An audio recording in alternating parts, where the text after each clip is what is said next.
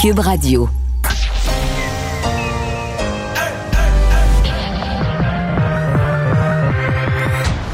Deux, deux, deux, deux, deux animateurs cohérents, deux visions différentes.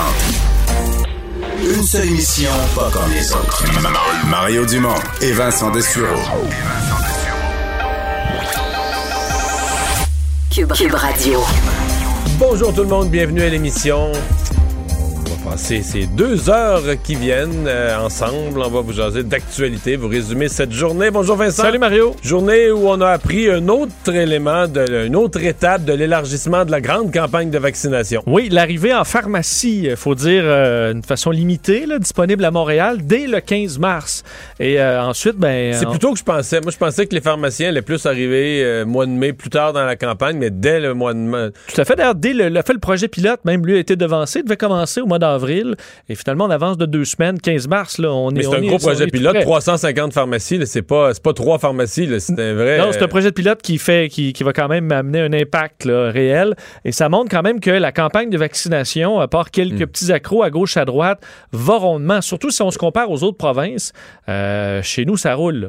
Ouais, mais en Ontario, là, on, on commencera pas, semble-t-il, avant la fin mars, la vacciner de façon large, par exemple les 80 ans et plus là, de la population en général. On va aller rejoindre Paul Larocque. 15h30, c'est le moment de joindre Mario Dumont en direct dans son studio de Cube Radio. Salut Mario, salutations euh, à tes auditeurs Bonjour. encore euh, aujourd'hui. Mario, euh, euh, ça valait le coup de, euh, de suivre le point de presse de Christian Dubé. Euh, on se disait prélude évidemment à celui de demain parce que là, on a appris que François Legault a convoqué les médias pour son point de presse à 17h, Mario. Évidemment, faut pas nécessairement être Arsène Lupin pour comprendre qu'il se cache quelque chose derrière ça. Il y a une annonce importante demain. On a tous conclu qu'il y aurait probablement des annonces de déconfinement dans certains coins euh, du Québec. Mais là, Mario, tu as Christian Dubé qui avoue que les variants, ça lui fait très, très peur. Tu as Horacio Arruda qui parle, et là, je sais pas comment toi, tu as, réagi à son image, mais bon, euh, d'une mère, en, parce que les, effectivement, les cas se stabilisent, une mère en apparence calme euh, en surface, mais infestée de méchants requins en dessous, qui parle des variants, bien sûr. Donc, euh, il y, a, comme un paradoxe, une, collision. Le gouvernement est un peu coincé en ce moment. Ouais. Mais Paul, euh, fermer des commerces, ben, peut-être qu'on a été habitué au confinement, mais c'est quand même gros comme décision. On, maintient des commerces fermés, on force des gens, des, restaurants fermés, etc. Tu sais, c'est- lourd de porter. Alors, euh, moi, je trouve qu'il y a une limite à le faire au cas où. Tant qu'il y a beaucoup de cas, qu'il n'y a pas de stabilité, qu'il y a danger qu'il y ait un nouveau foyer puis que ça reparte, je comprenais.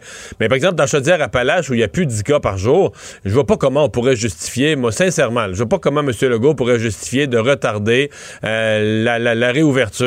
Euh, je suis pas dans le secret des dieux, mais ça me paraît une évidence. Quand on laisse centre du Québec, même la région de Québec, les gens le demandent. Donc, euh, il y, a- cette fameuse... euh, cette fameuse chose qu'on a tendance à dire, ah ben là, par contre, quand on rouvre, c'est pour de bon, on pourra plus jamais reculer. Mais ça, excusez-moi, mais c'est pas vrai. Euh, je veux dire, si on a les conditions, on a des zones des- de, de couleurs, là, ben là, on passe les régions au orangé. Puis euh, tant mieux. Puis je l'espère. Sincèrement, moi, je ne vois plus de raison. Je pense qu'il faut passer Québec, Mais- Chaudière-Appalaches, Estrie, Ok. centre du Québec, Mauricie. faut passer ça au orange. Et sais-tu quoi? Si dans une de ces cinq régions-là, dans trois semaines, la deuxième vague refait une explosion des cas, mais qu'est-ce que tu veux? C'est plate, mais on la repassera au rouge pour trois semaines, un mois. C'est la vie, là, mais on peut pas, on peut pas forcer la fermeture euh, des restaurants, tout ça, quand la situation épidémiologique le, le justifie pas, là, à mon avis. On, est rendu à rouvrir dans ces régions-là. Mais en même temps, l'autre, il y a les variants, mais en même temps, pourquoi l'annoncer dès demain? Pourquoi ne pas attendre peut-être le, le retour de la relâche pour mesurer le- l'effet potentiel de la relâche aussi? C'est l'autre question. Bon, moi, je suis pas si pessimiste. Je suis convaincu qu'il y a des gens dans la relâche qui trichent un peu, mais je pense pas que ce soit, sincèrement, là, je pense pas que ce soit infernal. Je m'attends pas à une flambée. Et euh, je. Parce que là, sinon, ça n'a plus de fin, là. Je veux dire, ça veut dire, pour attendre l'effet complet de la relâche, il faudrait laisser passer un autre deux semaines. Non, je pense que on est rendu. euh, en tout cas, j'ai pas tous les chiffres, toutes les données, là, mais bon, le gouvernement a la situation des hôpitaux, a tous les, tous les items. Et moi, je, je- considère qu'on est rendu à rouvrir dans ces régions-là. Va rester après ça le Grand Montréal, mais ça, je vais t'avouer que c'est une autre paire de manches. Euh, en fin de semaine, j'ai fait la mathématique des chiffres. Là. Dans les cas qui y avait quoi? En fin de semaine, 7, 800, 700 cas une journée, 800 cas l'autre. là. 85% de ces cas-là venaient du Grand Montréal. Donc euh, là, là, ce que le docteur Arruda a décrit, les, requins, les variants, les requins, son image avalait pour Montréal. Et il y a un problème réel. Euh, là, par contre, on vaccine en accéléré, on vaccine plus de gens. Je pense qu'on va reprendre le contrôle sur la situation. Puis on espère tous qu'on va retarder assez la troisième vague, s'il est pour en avoir une, que lorsqu'elle va arriver, il y a un maximum de gens vulnérables qui soient euh, vaccinés, qui soient protégés. Mais je, je vois pas là, que la, menace du variant à Montréal puisse justifier de garder les restaurants fermés euh, à Montmagny. Puis, euh, tu comprends? Je, trouve, à Saint-Tite, je trouve que là, c'est exagéré là, ce qu'on demande comme sacrifice aux gens. Autrement dit, ton raisonnement amènerait probablement une annonce que quoi, le euh, code rouge est maintenu Montréal, le, disons le 514 et 450, et, et ailleurs, finalement, dans, cette histoire-là, les régions pour qui c'est plus difficile, c'est surtout le nord, là, Laurentide, Lanaudière, mais en haut, là, loin de Montréal, euh, qu'on pense à euh, Saint-Sauveur jusqu'à Mont-Laurier dans les Laurentides, qu'on pense à euh, Saint-Gabriel de Brandon, Saint-Félix de Valois dans la Nodière, où là, t'es es quasiment en région, mais t'es dans des régions dont il y a une partie qui fait partie du Grand Montréal. Et là, l'automne passé, on l'avait vécu, de couper ces régions-là en deux. Puis là, la partie qui était pas rouge, les gens allaient au restaurant dans, dans les gens de la partie rouge ah allaient au restaurant dans la partie qui était pas rouge. J'ai l'impression que le gouvernement voudra pas refaire ça. Tant qu'on n'aura pas, par exemple, pour l'ensemble des Laurentides, pour l'ensemble de la Nodière, tant qu'on n'aura pas les bonnes conditions, d'après moi, ça va être plate pour les régions qui sont les gens qui sont plus dans la ruralité de ces régions. Mon impression, c'est que les régions vont rester colorées d'une seule couleur, qu'on prendra plus le risque. Et tu as vu aussi les explications du gouvernement parce que on, on, a vu la, grogne en certains coins du Québec de voir qu'on vaccinait les 70 ans euh, et plus à Montréal et pas à, Saguenay. Euh, je vais prendre un autre exemple au hasard, tiens, Rivière-du-Loup, Kakuna. Euh, et puis là, il y, a des gens qui se posaient des questions, tout ça. Mais qu'est-ce que tu penses des explications du gouvernement, au fond, les, qui relèvent exactement de l'exercice mathématique que tu as fait, là, que, le feu est ouais, à Mais non, il n'a pas répondu. mais, pas, en fait, ce qui est peut-être le plus rassurant pour les régions, c'est de dire qu'ils ont laissé entendre qu'ils allaient probablement rajouter des dates en région. Donc, parce que pour l'instant. La semaine prochaine, oui, c'est ça. Ouais. Parce que Daniel Paris disait la semaine prochaine, ça, ça redécolle euh, ailleurs en région. Et ça, peut-être que ça va, ça va répondre aux questions. Mais pour l'instant, Paul, la, question, la question n'est pas de convaincre les gens euh, hors Montréal, les gens des, des autres régions, que la priorité est à Montréal. Les gens le savent, les gens ont vu les chiffres, et les gens l'acceptent. C'est la question de l'écart. Si tu arrives à Montréal, tu comprends, hein, je vais te le dire, mettons, ben moi j'habite pas à Montréal, j'habite sur la rive sud, là, mais mettons que moi j'habitais à Montréal, puis j'étais vacciné avant mes parents, là, mais ça n'aurait pas d'allure, tu comprends? Puis là, on est proche de ça, là. On est proche que, on est proche que les gens de 60 ans à Montréal vont être vaccinés avant les gens de 85 dans les autres régions. Euh, c'est là que le bas blesse, c'est que l'écart est très, très, très, très grand. Euh, à Montréal, les gens peuvent se prendre un rendez-vous très rapidement, d'une journée à l'autre. Euh, en région, par exemple, les gens du Saguenay-Lac-Saint-Jean, tous les rendez-vous sont pris. Ils vont sur le site Internet, il n'y a plus de rendez-vous disponibles. Dans d'autres régions, les gens vont sur le site Internet, les premiers rendez-vous disponibles sont dans le mois d'avril. Donc là, ils se disent, OK, à Montréal, les gens plus jeunes que nous, se réserve un rendez-vous dans cette semaine, dans quelques jours à peine, alors qu'en région, des gens plus âgés veulent se prendre un rendez-vous. C'est même pas au mois de mars, c'est dans le mois prochain. Je, me répète, l'écart est vraiment, vraiment, à mon avis, l'écart est vraiment trop grand. C'est pas d'accepter que Montréal passe avant, mais c'est que l'écart est démesuré et, ça choque les gens en région et ça, le gouvernement va devoir faire face à ça. Parce qu'à un moment donné, les gens en région ont aussi des députés, il y en a de tous les partis, de toutes les couleurs, et que là, des députés de la CAQ. Il y en a qui vont parler, il y en a qui vont, y en a qui vont, qui vont se faire la voix de leurs citoyens. Parce que tu as le même problème. Pour juste aller très loin, hein, Mario, tu sais, ben, Longueuil-Laval. des prairies à Laval. Longueuil-Laval. Laval, ben, c'est ça, mais Longueuil, tu traverses le fleuve euh, à côté de TVA, puis non. À Longueuil, non. mais à, Laval, oui. Laval, oui. Laval, oui. Ouais pas simple. Je pas. Comprends que c'est pas simple pour le gouvernement, on veut mettre en priorité euh, des groupes qui sont à protéger. Mais il va falloir garder une pensée pour tout le monde, puis que tout le monde se sente. personne ne se sente oublié, tout le monde se sente respecté là-dedans. Et là, à mon avis, ça grince un peu.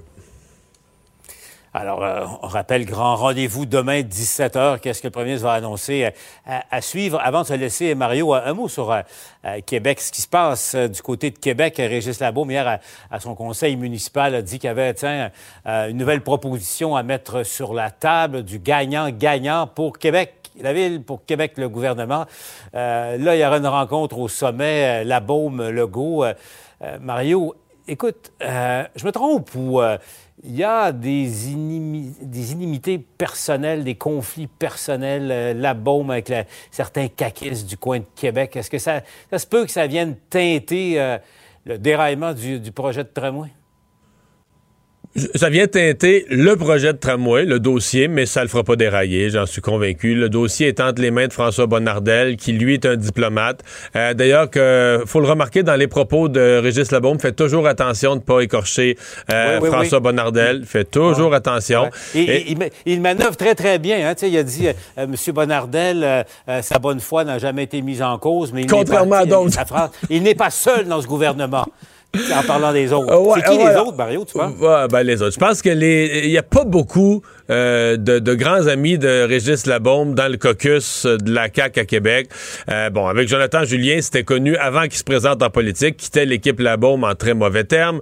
Avec Geneviève Guilbeault, euh, je pense qu'il s'endure quand c'est nécessaire, mais c'est pas l'amour fou.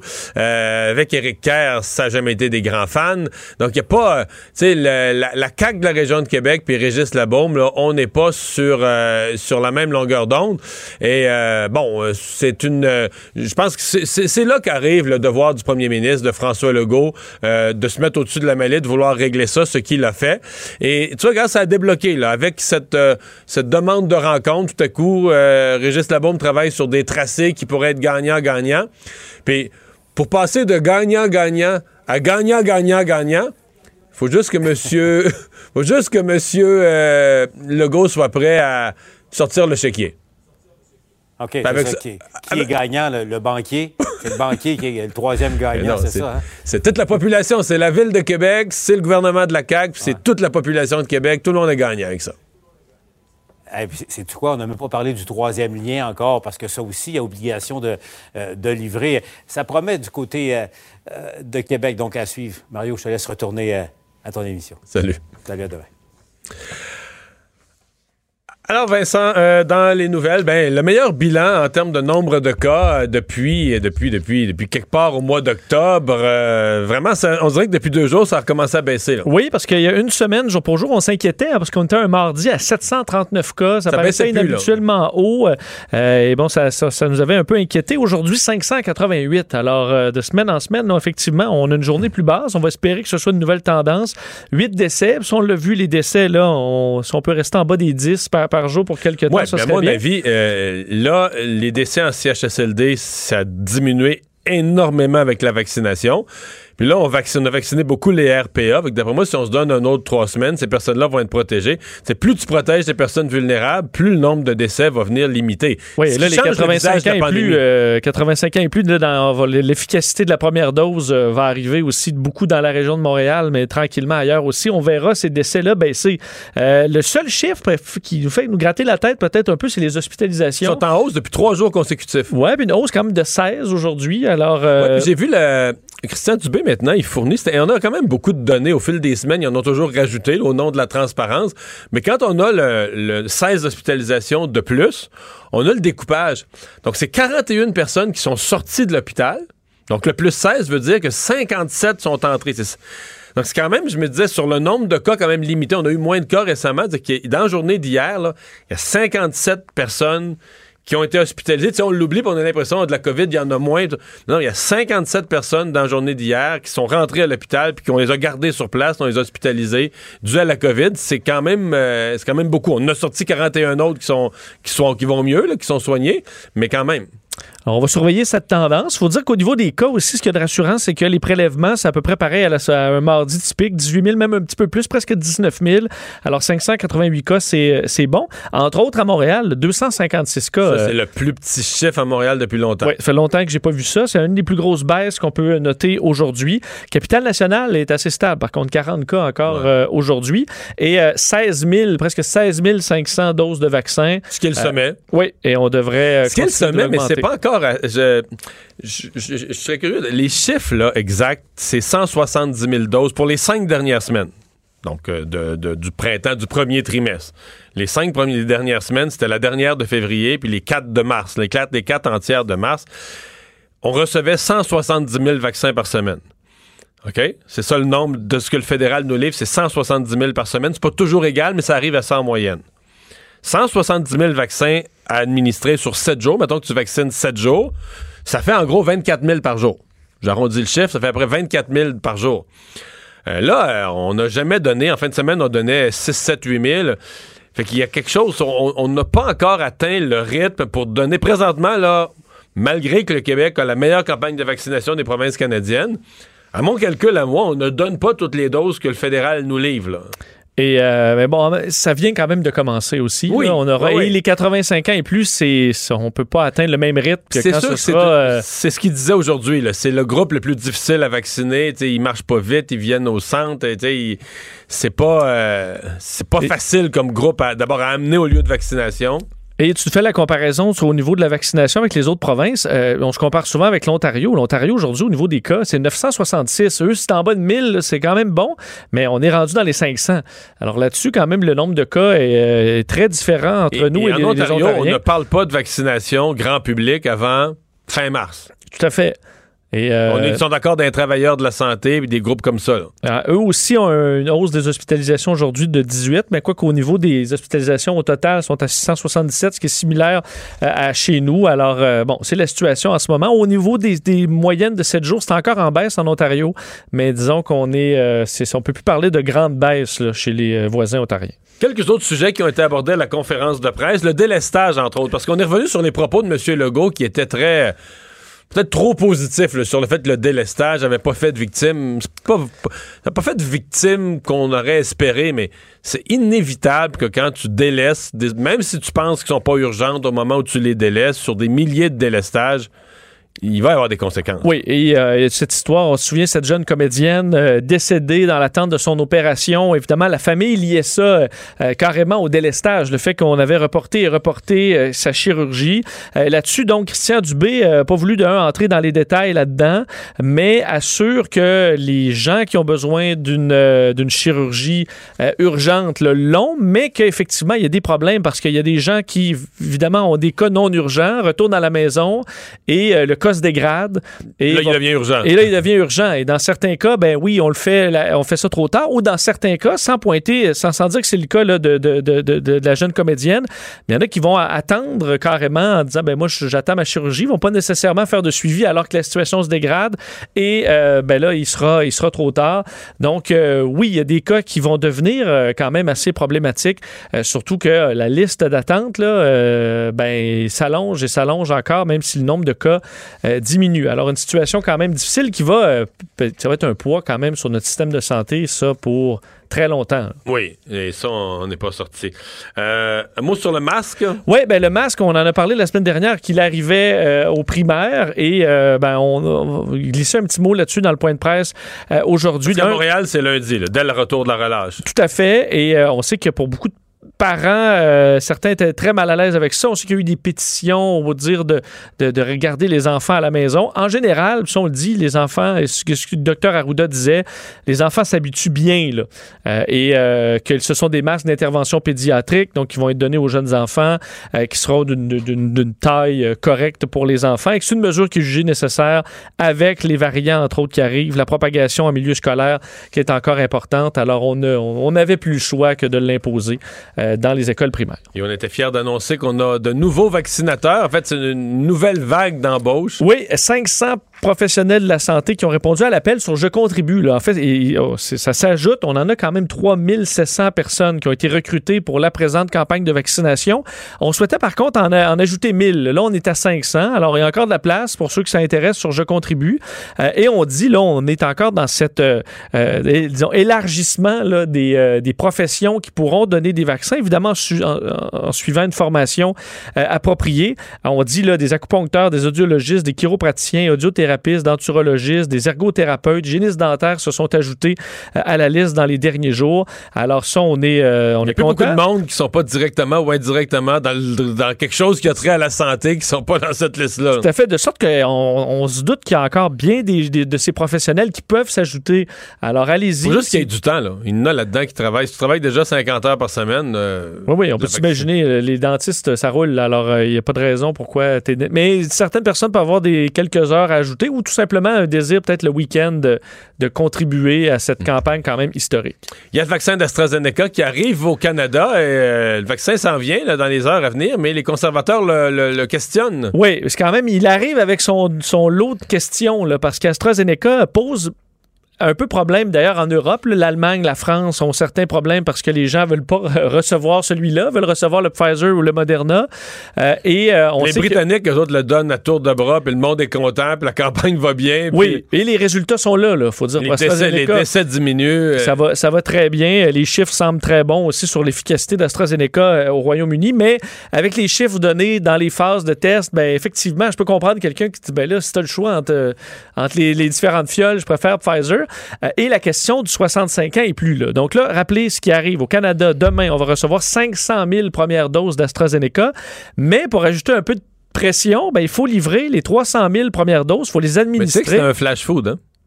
Qu'est-ce que tu veux dire? Est-ce que tu connais Flash Food? Non.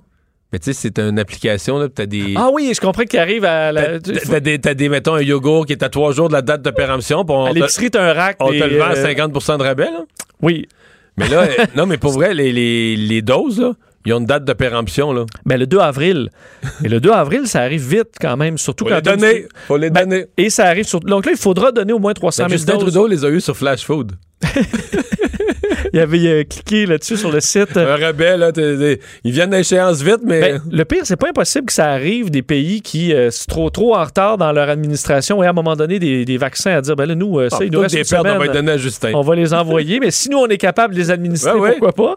Euh, mais moi, je suis moi, toi, tu yogourt, euh, limite, tu le prends, pas moi. Là. Oh non? Non, mais pour le vaccin, je serais peut-être euh, peut correct.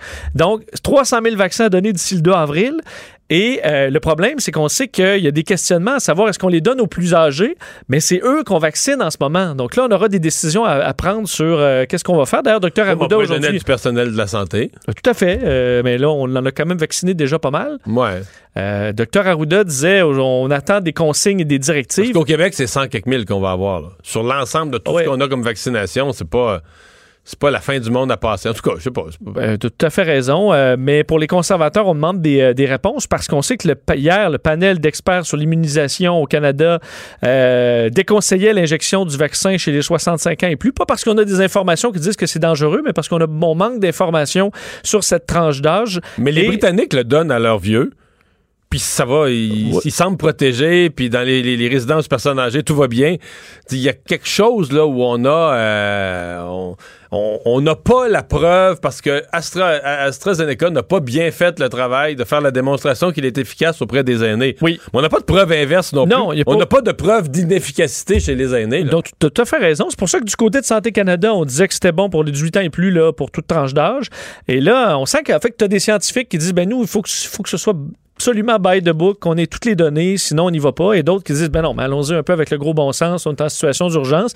Alors là, il y a un certain clash, euh, de sorte que le les conservateurs demandent une réunion d'urgence pour pouvoir avoir des scientifiques qui vont étaler le, fond de l'affaire, pour pouvoir prendre des décisions euh, qui vont être claires. Parce qu'on voit en France, là, ils, interdisaient euh, après 65 ans. Là, on est rendu 65-75.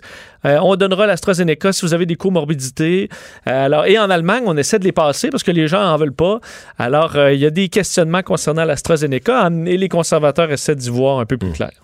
Alors, ben oui, on en a parlé avec euh, Paul Larocque. Euh, donc, demain, conférence de presse à 17h. je le mentionnais à Paul, il y a des régions où on veut, on, s'attend au déconfinement, puis on s'y attend, puis on le veut vraiment. Là. Tout à fait. donc, quelles seront les décisions du gouvernement annoncées demain? C'est sûr qu'il y aura de fortes réactions parce que, entre autres, en Chaudière-Appalaches, où, le, ben, en fait, non seulement la santé publique de Chaudière-Appalaches recommande que la région passe en zone orange. Ça fait combien de jours de suite qui sont en bas de 10 cas? Là? Ben, ça fait long. Ça fait au moins une semaine, sinon plus, qui ont toujours moins de 10 cas. Tout à fait. Et si on veut pas en. De l'autre côté, Québec, ça va quand même bien. Euh, capitale nationale, c'est tout près. Donc, on n'est pas dans un coin en ce moment où il y a une grande éclosion. Donc, eux, la santé publique recommande carrément qu'on passe en zone orange. Le maire de Lévis, tu l'as eu en entrevue à LCN tout aujourd'hui, Gilles Lehouillier, euh, qui lui-même dit J'espère que la recommandation va être suivie. Euh, dit, actuellement, on réunit tous les ingrédients pour être reconnu en zone orange. Et selon le maire de, de Lévis, euh, c'est une question de confiance entre le gouvernement et la population dans la mesure où on a des critères de zone orange. Et si on tombe dans ces critères-là et qu'on nous garde zone rouge, ben on brise un peu ce lien de confiance entre la population et euh, le gouvernement. Alors, on verra demain. Mais il dit qu'il va respecter, quelle que soit la décision du gouvernement, il va respecter. Mais entre les lignes, on comprend qu'il va, respecter, mais il va, être, il va, être, frustré. il va être frustré, puis sa population aussi, puis ses restaurateurs encore plus. Parce que selon lui, la population a bien travaillé. D'ailleurs, pour les restaurants, on propose de les, de les rouvrir, quitte à établir un système extrêmement sévère au niveau de la sécurité publique. Euh, et pour le couvre-feu, le maire Lehouillier qui euh, ben, respecte les dit, euh, ça semble efficace. Les règles sont déjà établies pour les zones oranges ailleurs. D'après moi, ça va être les mêmes qu'on va, qu'on va tout simplement élargir. En fait, une des questions qu'on pourrait se poser, c'est est-ce que celles qui sont en zone orange présentement, qui en sont quand même, si on pense, Bas-Saint-Laurent, Gaspésie, ça fait quoi, trois semaines, trois semaines et demie qui sont en zone orange et il s'est rien passé. Il n'y a pas eu d'explosion du nombre de cas, etc. Est-ce qu'ils pourraient passer en zone jaune, retrouver euh, euh, un autre niveau de liberté? parce qu'on s'inquiétait un peu de l'Outaouais dans les derniers jours. Aujourd'hui, 16 cas, euh, donc c'est pas, on parle pas d'une grande montée non plus. Culture et société.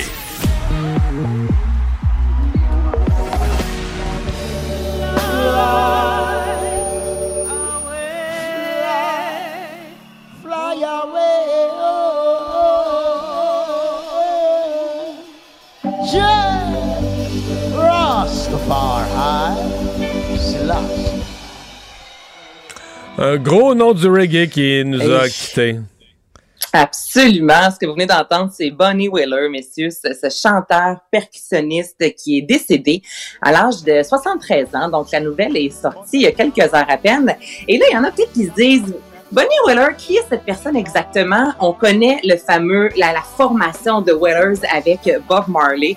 Bien, c'était un des membres de cette formation-là. Et ce qui est particulier, en fait, c'est que Bob Marley, messieurs, et Bonnie Whalers, les deux étaient amis, et ça depuis fort longtemps. Leurs parents sont même devenus euh, amoureux, et les deux gars, alors qu'ils étaient adolescents, ont fait la rencontre de Joe Higgs, qui est un des pères du, euh, du reggae, en fait, et il a appris vraiment à ces deux, excusez-moi l'expression, mais un peu tout ce qu'il fallait savoir sur la musique. Les, deux, qui s'y connaissaient pas nécessairement euh, encore dans le reggae. Et c'est en 1965 qu'ils ont sorti leur premier album. Et tout le monde a écouté dans la vie l'été avec un bon barbecue sur le bord de la piscine.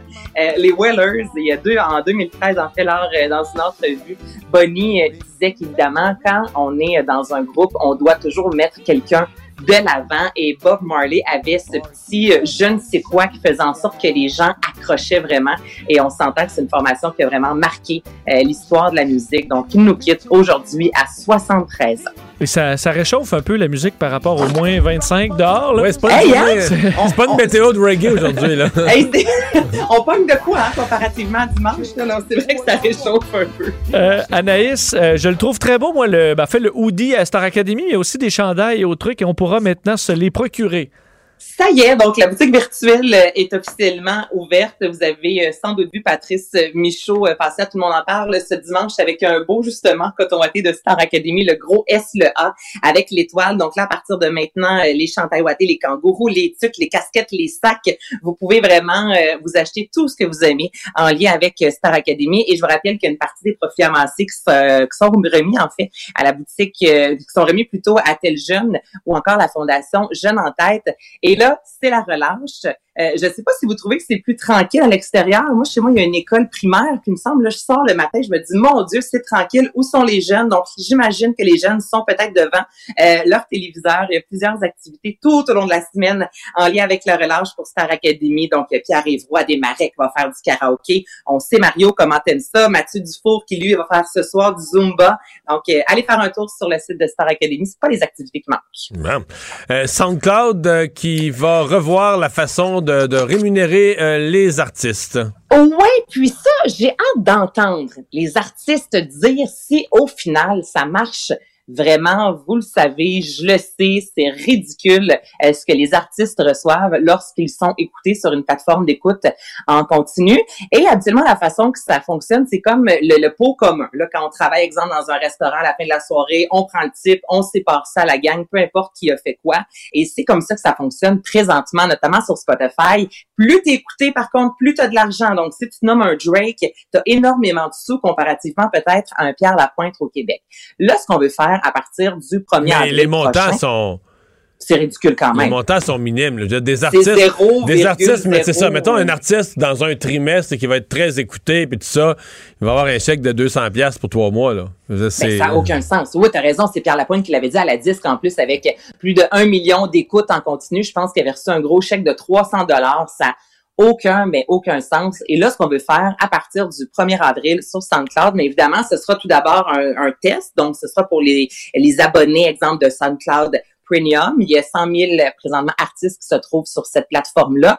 Et si Mario, toi, tu payes 10 dollars par mois, pour écouter de la musique. Euh, cet argent, l'argent remis aux artistes, ira vraiment aux artistes que tu as écoutés. Donc, si toi, là, tu t'es tapé un trip de Vincent Vallière pendant un mois de temps et c'est Vincent Vallière que tu as écouté du début à la fin de ton mois dans le tapis, ben les sous remis aux artistes seront remis cette fois-ci juste à Vincent Vallière et t'as pas un Drake au bout qui va aller euh, chercher euh, de l'argent alors que t'as pas écouté sa musique. Donc, on veut vraiment d'être plus euh, juste, plus équitable. Reste à voir si les artistes seront réellement heureux et si au final, ça va faire beaucoup plus d'argent dans leur poche. Mais au moins, je sais pas comment vous voyez ça, mais je me dis, on essaie d'arranger le tout parce que là, tout le monde est au courant que présentement la situation est tout à fait ridicule. Une série de livres pour enfants, Anaïs, qui euh, ont mal vieilli? Vraiment, il y, en a de plus en plus, hein, euh, Vincent, quand on regarde ça, les, Walt Disney euh, de ce monde, il y, a, plus grand-chose qu'on peut écouter avec nos enfants. On dirait sans voir un avertissement avant. Et là, c'est le Dr. Seuss, en fait, qui est un, euh, un auteur vraiment prolifique. Il y a plus de 600 millions d'exemplaires de ses livres pour enfants qui ont été vendus. Juste pour vous situer, le Grinch, c'est lui. Le chat chapeauté, c'est lui. Mais là, on a décidé, messieurs, de retirer six euh, albums, donc six livres qui sont euh, lus depuis des décennies par les familles. Lui qui est décédé en 1991 parce qu'on dit qu'on met vraiment de l'avant des euh, stéréotypes raciaux. Là, je donne un exemple. Si un jeune chinois, ben, il a son petit bol de riz avec ses baguettes, mais c'est vraiment tiré par les cheveux. on a fait plusieurs études. On dit même exemple le chat chapeauté que ça, ça aurait lieu avec le, fameux blackface et c'est ce qui aurait inspiré. Là, je, je suis retournée voir des images. Vite de même, si je vous dis le chat chapeauté, vous savez de quoi je parle. Le chat dans le chapeau, le film, tout ça, ouais. Ben oui, mais le chat est noir et là, le visage complètement blanc. Et même ça, à ce jour maintenant, on dit que c'est un blackface. donc, on est vraiment, ben, je, te le dis, Mario, donc on est vraiment en train non, de mais c'est un peu sur le modèle de, de, Tom and Jerry, là. Ouais, mais euh, OK. C'est un chat coloré, hein? Oui, non, mais t'as as raison. Ton cœur un Ben, présentement. Pas, le chat, normalement, il est blanc, là, il est noir dans un autre livre. Non, va, va prends ton téléphone une seconde, Vincent. Écris le chat chapeauté. Tu vas voir, c'est un chat qui est noir et le visage est blanc. Mais pas juste le visage, il y a des lignes blanches un peu, là, le chat. OK, oui, je comprends, mais je veux dire, mais en fait, OK. Mais il y a des chats, il y a des chats qui, qui sont noir et blanc.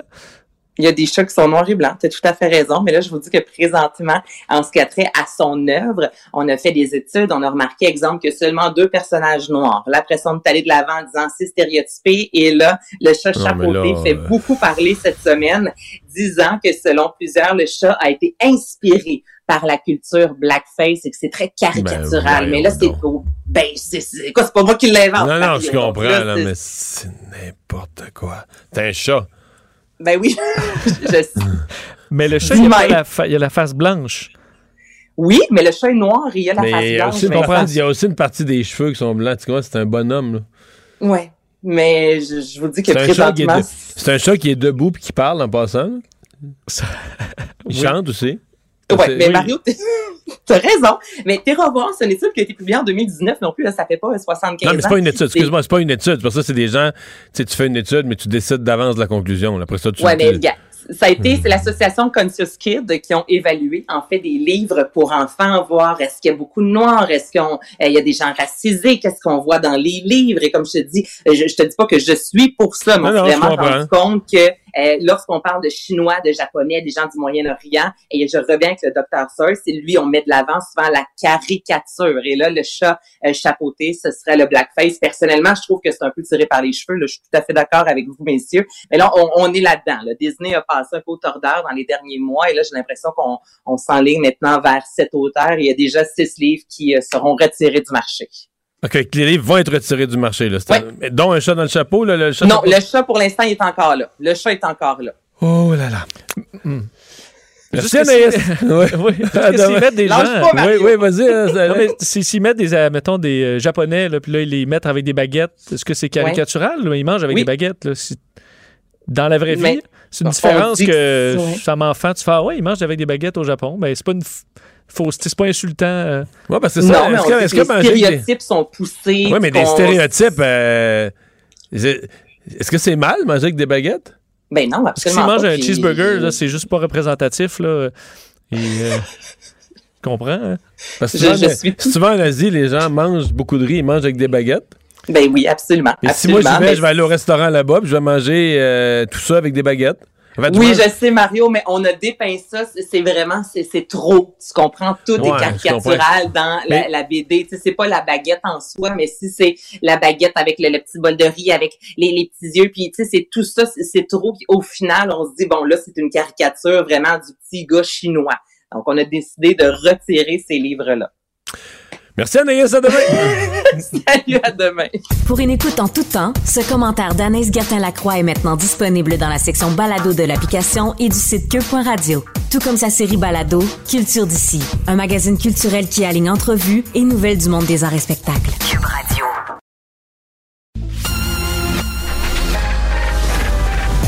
Mario Dumont et Vincent Dessureau.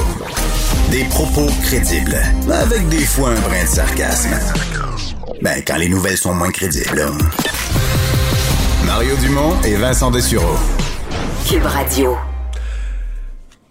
Une manchette qui nous dit que depuis euh, le début de la pandémie, évidemment, le, virus est parti euh, en Chine. Bon, on a pu critiquer le, régime communiste chinois.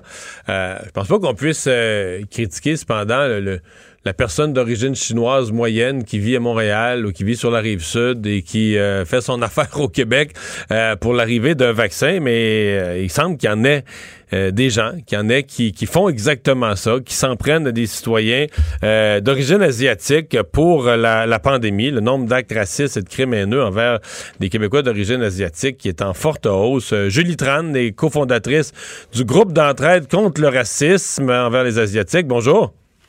Oui, bonjour. Ça paraît un peu absurde, comme au-delà du racisme, mais comme comportement, comme logique de faire un lien entre euh, la pandémie et un citoyen d'origine asiatique qui vit, euh, qui vit à Montréal. Mm-hmm, exactement. Mais il y en a qui le font quand même.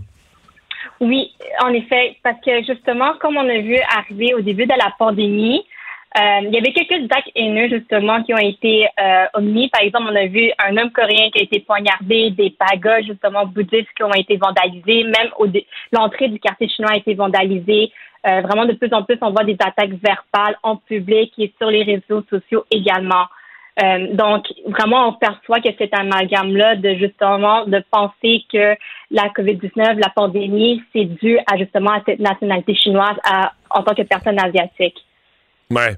Euh, donc, au niveau euh, chiffré, quand vous regardez ce qui est répertorié euh, par le, SPVM, entre autres la, police de Montréal, les chiffres sont là pour prouver la, la croissance du problème. Oui, exactement. Puis ces chiffres permettent justement de démontrer qu'il y a un racisme qui est relié avec la pandémie. mais c'est surtout important de prendre en compte que ce n'est pas la pandémie qui a causé le racisme anti-asiatique. Ce racisme-là a toujours été présent auparavant. Euh, on l'a vu justement par plusieurs témoignages euh, de personnes asiatiques qui l'ont nommé, qui ont vécu du racisme lorsqu'ils étaient jeunes. Par exemple, l'intimidation en classe due justement à leur prénom euh, à connotation euh, chinoise, au son vietnamien également. puis à cause de ça, par exemple, il y a du monde qui ont dû changer leur prénom pour avoir un prénom québécois afin de de vivre la discrimination. Et c'est encore quelque chose que j'entends de manière de présent euh, par des parents qui me témoignent que justement leur enfant, encore aujourd'hui, il y a même pas quelques jours que je parlais avec une personne, elle m'expliquait que son enfant a vécu de l'intimidation en leur disant que c'est à cause de lui s'il y a une pandémie et si lui est porteur du virus chinois. Je pense qu'on s'en fâche pas. Euh, chinois, vietnamiens, tous les Asiatiques passent à travers la lorgnette du, virus chinois pour être euh, pour être victimes. Oui, exactement. Euh, justement, euh, une des problématiques, c'est que souvent la communauté asiatique, on va être perçue monolithique, vraiment homogénéisée. Et là, on va penser que toute personne descendante asiatique ou d'apparence asiatique, automatiquement, c'est une personne chinoise. Et c'est vraiment quelque chose erroné parce que euh, plusieurs d'entre nous ne sont pas d'origine chinoise ou par exemple, si une personne est chinoise, elle connaît pas nécessairement les politiques chinoises qui se passent dans les pays d'origine de ses parents ou de sa famille. Et surtout, elle est peut-être pas. Je veux dire, euh, si une personne d'origine chinoise, parlons d'une personne qui est vraiment d'origine chinoise, euh, si elle vit à, à Brossard, si elle a quitté son pays euh, on peut difficilement la tenir responsable des actes du régime communiste parce qu'il y a des chances quand même importantes qu'elle soit justement rendue au Canada parce qu'elle n'était pas particulièrement heureuse de ce qui se passait là-bas. Donc, la tenir responsable du, régime en place, c'est, c'est pas très logique ça non plus, là. Non, exactement. Puis, euh, souvent les personnes, c'est des citoyens canadiens, des citoyens québécois aussi, euh, qui ne suivent plus nécessairement la politique et ce qui se passe dans leur pays d'origine, comme ils ont reconstruit justement leur vie ici, donc ils vont suivre la politique et ce qui se passe ici. Donc, euh, comment comment justement ça se passe en Chine, ce n'est plus vraiment euh, de, leur connaissance. Non, exactement. Euh, puis je pense que c'est vraiment blessant le fait que justement automatiquement de re-questionner euh, le positionnement politique de la personne ou son appartenance euh, identitaire lié justement avec ce qui se passe dans la pandémie. Euh, puis vraiment, c'est là que c'est dangereux de créer cet amalgame-là parce qu'on on veut avoir un bouc émissaire, on veut quelqu'un qui est tenu responsable lié avec qu'est-ce qui se passe mondialement. Je comprends que c'est vraiment difficile au niveau de cette pandémie, mais c'est toute personne de n'importe quel euh, statut socio-économique euh, ou identité ethnique traverse les, les périodes difficiles actuellement. Donc, que le virus touche tout le monde. Donc, hmm. Euh, Est-ce que euh, là, je vous parle du contexte général, mettons, depuis euh, une couple d'années au Québec, la, diversité, la recherche de la diversité. À la télé, il faut mettre de la diversité, c'est le thème, la lutte au racisme, etc. On a l'impression mhm. que les Asiatiques n'existent pas beaucoup dans ça. Que dans la recherche de la diversité, euh, euh, c'est pas c'est pas important. Les, Asiatiques sont. Est-ce que vous vous sentez oublié? Est-ce que vous avez l'impression que euh, les personnes d'origine asiatique sont un peu oui, s'il y en a, c'est correct, mais ils sont pas font pas partie de tant que ça de la recherche de diversité? Oui. Et puis je vous remercie vraiment de amener ce sujet-là parce qu'en effet, au niveau médiatique, il n'y a pas vraiment de représentants de personnes asiatiques. Donc, c'est sûr qu'on va avoir ce stéréotype-là que toutes les asiatiques, c'est des médecins, c'est des avocats, des ingénieurs, qu'il y en a, mais ce n'est pas juste ceux qui sont capables de faire. Il y en a aussi des personnes qui sont plus artistiques, qui sont capables justement de prendre, faire des prises de parole euh, euh, dans les médias, euh, justement participer dans des émissions Toutefois, ceux qui participent, malheureusement, ont plusieurs rôles de manière, de manière très stéréotypée. Admettons, moi, je pense souvent comme l'homme asiatique, souvent, il est asexualisé. Donc, euh, il n'y a pas de sexualité, admettons, celui qui a vraiment la difficulté de rencontrer une personne ou c'est une personne gênée. Et c'est une, fausse image de représentativité, justement, de l'image d'une personne asiatique parce que ce n'est pas ça réellement. Moi, j'en ai vraiment entendu plusieurs euh, de, de, mon entourage qui m'ont expliqué que depuis qu'ils sont jeunes, ils se font intimider liés, par exemple, avec la taille de leur pénis. Parce que euh, il y a ce stéréotype-là que tous les hommes asiatiques ont des petits pénis. Puis ça crée des complexes, ça crée des complexes chez la personne au niveau de son, identité et de honte. Parce qu'ils ont honte, par exemple, d'être une personne asiatique liée justement à ce stéréotype-là, à l'image qu'on projette. Hmm. Chez les femmes également, euh, qu'il n'y a pas beaucoup de, de, représentation. Hmm. Julie Tran, euh, ben, merci beaucoup d'avoir été avec nous. Très intéressant. Merci beaucoup. Au revoir. Julie Tran, cofondatrice du groupe d'entraide contre le racisme envers les Asiatiques au Québec. Euh, on va aller à la pause. On vous reprend le résumé des nouvelles après. Mario Dumont et Vincent Dessureau.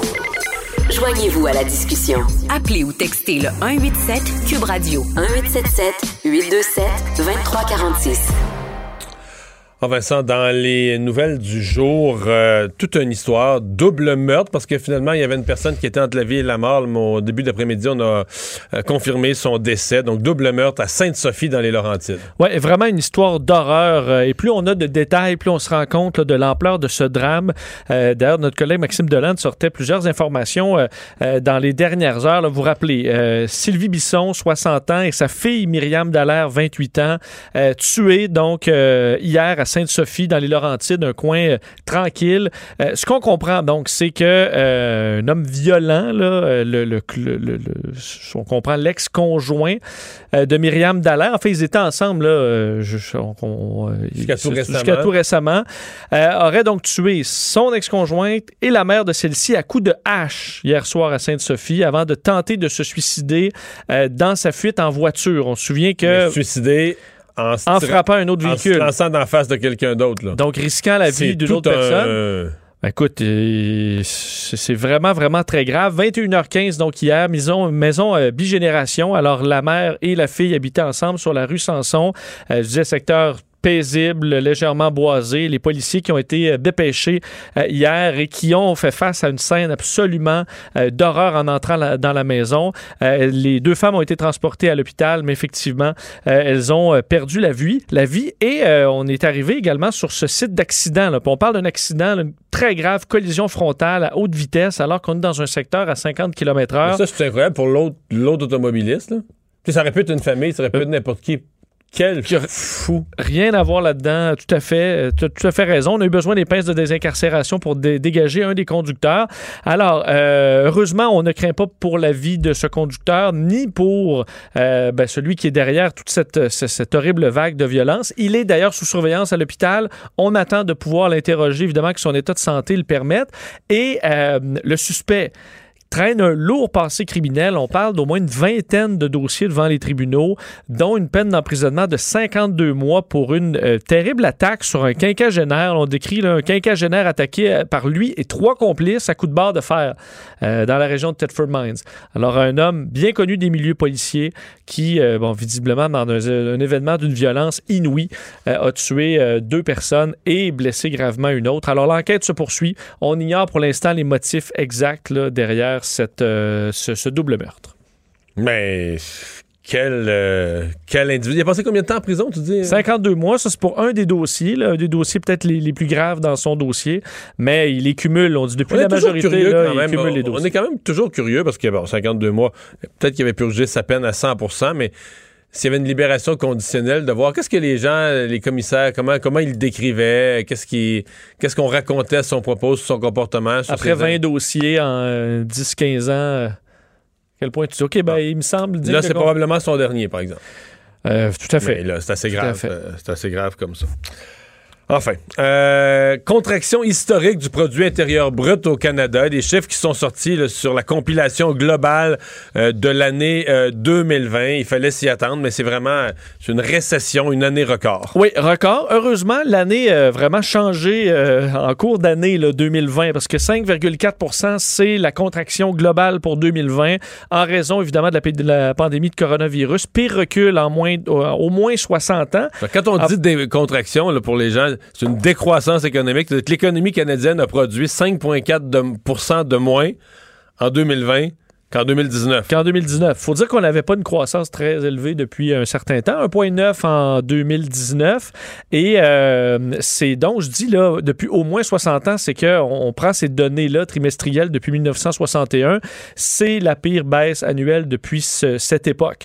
Euh, faut dire par contre qu'au fil de l'année, ça a changé là, parce que euh, en fin d'année, on a assisté à un rebond, croissance de 9,6% euh, au quatrième trimestre, donc en rythme annualisé, progression aux attentes des économistes euh, à ce moment-là. Et euh, le recul, c'est pire. Un des euh, plusieurs s'en souviendront. En 1980, crise en 1982, recul de 3,2% Alors on est quand même bien au-delà de ça. C'est difficile, par contre, on dit chez Statistique Canada, de se comparer avec les autres pays parce qu'on calcule pas nécessairement le PIB exactement de la même façon, dépendamment des, des pays.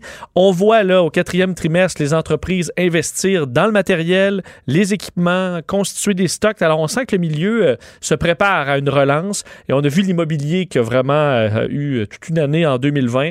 Alors ça, ça a été Il y a l'immobilier qui a été très bon. Il y a un autre domaine qui a été très, très bon. D'ailleurs, Statistique Canada a publié hier. C'est le programme gouvernemental. Écoute, Mario, c'est des chiffres de fou quand même parce que le revenu... J'ai écrit pour les gens qui vont me lire, j'ai écrit pour le journal là-dessus demain. La PCU, la générosité des programmes, mais c'est phénoménal. Ça n'a pas d'allure. Les chiffres commencent à sortir. C'est pas des chiffres qui arrivent de l'opposition. C'est StatCan, de Statistique Canada, qui résume tout ça. C'est pas possible. parce que dans la pire crise, là, on comprend depuis la Deuxième Guerre mondiale, le revenu disponible des Canadiens, alors que les taux de chômage ont explosé partout, a progressé de 10% par rapport à 2019 une année 10% de hausse. Les Statistique Canada, hier, donnait des sous-groupes de population pour un seul trimestre, le deuxième trimestre de l'année. Donnait, par exemple, les jeunes, les jeunes à revenus moyens inférieurs. Donc, un sous-groupe. On dit, eux, pour le trimestre, en moyenne, ils ont fait 3000 pièces de plus à coup de programmes gouvernementaux. Pas, Alors que les restaurants étaient fermés de sorte que plein de. Non, mais je comprends que euh, les gens puissent pas travailler, qu'on veuille compenser les revenus. ça prenait des programmes gouvernementaux pour sauver la mise, permettre de payer l'épicerie, les loyers. T'es pas supposé t'enrichir avec une pandémie, là. C'est avec de l'argent emprunté, là, pas un sou qu'on avait au Canada, pas un sou que Justin Trudeau avait dans son compte de banque, 100% de l'argent emprunté qu'on va repayer pendant des décennies est-ce que quand même on voit, euh, parce que le, bon, le PIB, euh, on voit qu'il est reparti euh, en la, fin de l'année et probablement qu'en 2021, ce sera une année intéressante, mais est-ce que on parle un peu de l'hélicoptère money, là, on donne l'argent fou à tout le monde, mais ça fait rouler l'économie. Chaque, Ça peut contribuer, sûrement. Ça, mais en même temps, il y a une pression. Regarde, les problèmes économiques s'en viennent, les pressions inflationnistes. Ça peut pas être sain. sais, ça peut être sain de la part d'un gouvernement de compenser des revenus perdus, de dire, regarde, on sauve la mise, ou... mais ça peut pas être sain de lancer l'argent à ce rythme-là. Tu crées une pression inflationniste. Tu peux pas imprimer l'argent dans une économie. Dire, euh, Réal Cowett avait proposé ça. Crise économique, ça sert pas à s'acheter un nouvel équipement de ski là, avec. Euh, Et mais bon, on verra. Euh, il y a euh, Merck, le géant Merck, qui va produire des vaccins de son concurrent Johnson Johnson. oui. C'est le gouvernement américain qui a organisé tout ça. Entente historique euh, annoncée par, ce sera annoncé par Joe Biden. Je pense qu'il est en train de le faire même. il, est en pleine conférence de presse. donc, Joe Biden va annoncer dans les prochaines secondes que Johnson Johnson et Merck se sont entendus pour transférer de la production du vaccin Johnson Johnson dans deux usines chez Merck. Il faut dire que Merck développait son qu'il vient d'annoncer, c'est qu'avec tous ces vaccins-là, les Américains vont avoir assez de vaccins avant la fin mai. On avait parlé de l'été, juillet, juin, juillet. Là, ils parlent de la fin mai. Là, ce que l'histoire dit pas, c'est. Parce qu'à un moment donné, faut que, faut que tu les administres. Faut que tu les administres. T'as plus de personnel pour donner les doses. C'est une chose de, les amener par euh, camion, là. Mais il faut que tu puisses les donner. Mais on aurait toutes les doses à la fin mai. Euh, et, là, j'allais dire qu'on peut les transférer au Canada, mais on aura le même problème ici aussi, rendu là l'été. Oui, on, là, on n'aura plus de rareté de doses, ça va être les administrés. Euh, donc, je pense d'autant plus intéressant d'aller miser sur un vaccin à une dose, parce que tu simplifies quand même beaucoup ça, la, mécanique, de pouvoir régler ça en une dose. C'est le cas du vaccin Johnson Johnson. Donc, deux usines vont être converties, une pour fabriquer, en fait, les fioles liquides, une partie du liquide qu'on retrouve à l'intérieur, une autre vraiment pour le vaccin comme tel. Et euh, par contre, ça va prendre quelques mois, là, donc ce sera davantage pour la production à long terme, peut-être. On sait que Johnson Johnson avait eu quelques problèmes de production. On promet le 100 millions de doses avant le mois de juin, mais on avait accumulé des retards, alors que presque 4 millions de doses vont arriver euh, cette semaine euh, aux, États-Unis. Euh, encore au Canada, là-dessus, pour Johnson Johnson, on... On manque de ben, réponse. Santé Canada est censé le regarder là, pour l'instant. Mais on l'a vu avec AstraZeneca, c'est qu'il y a un point je sais, donné, le public dit ah, comment, je, recevais des courriels. Monsieur Dumont posait la question au gouvernement pourquoi AstraZeneca, Santé Canada, sa il est approuvé ailleurs, puis tout ça.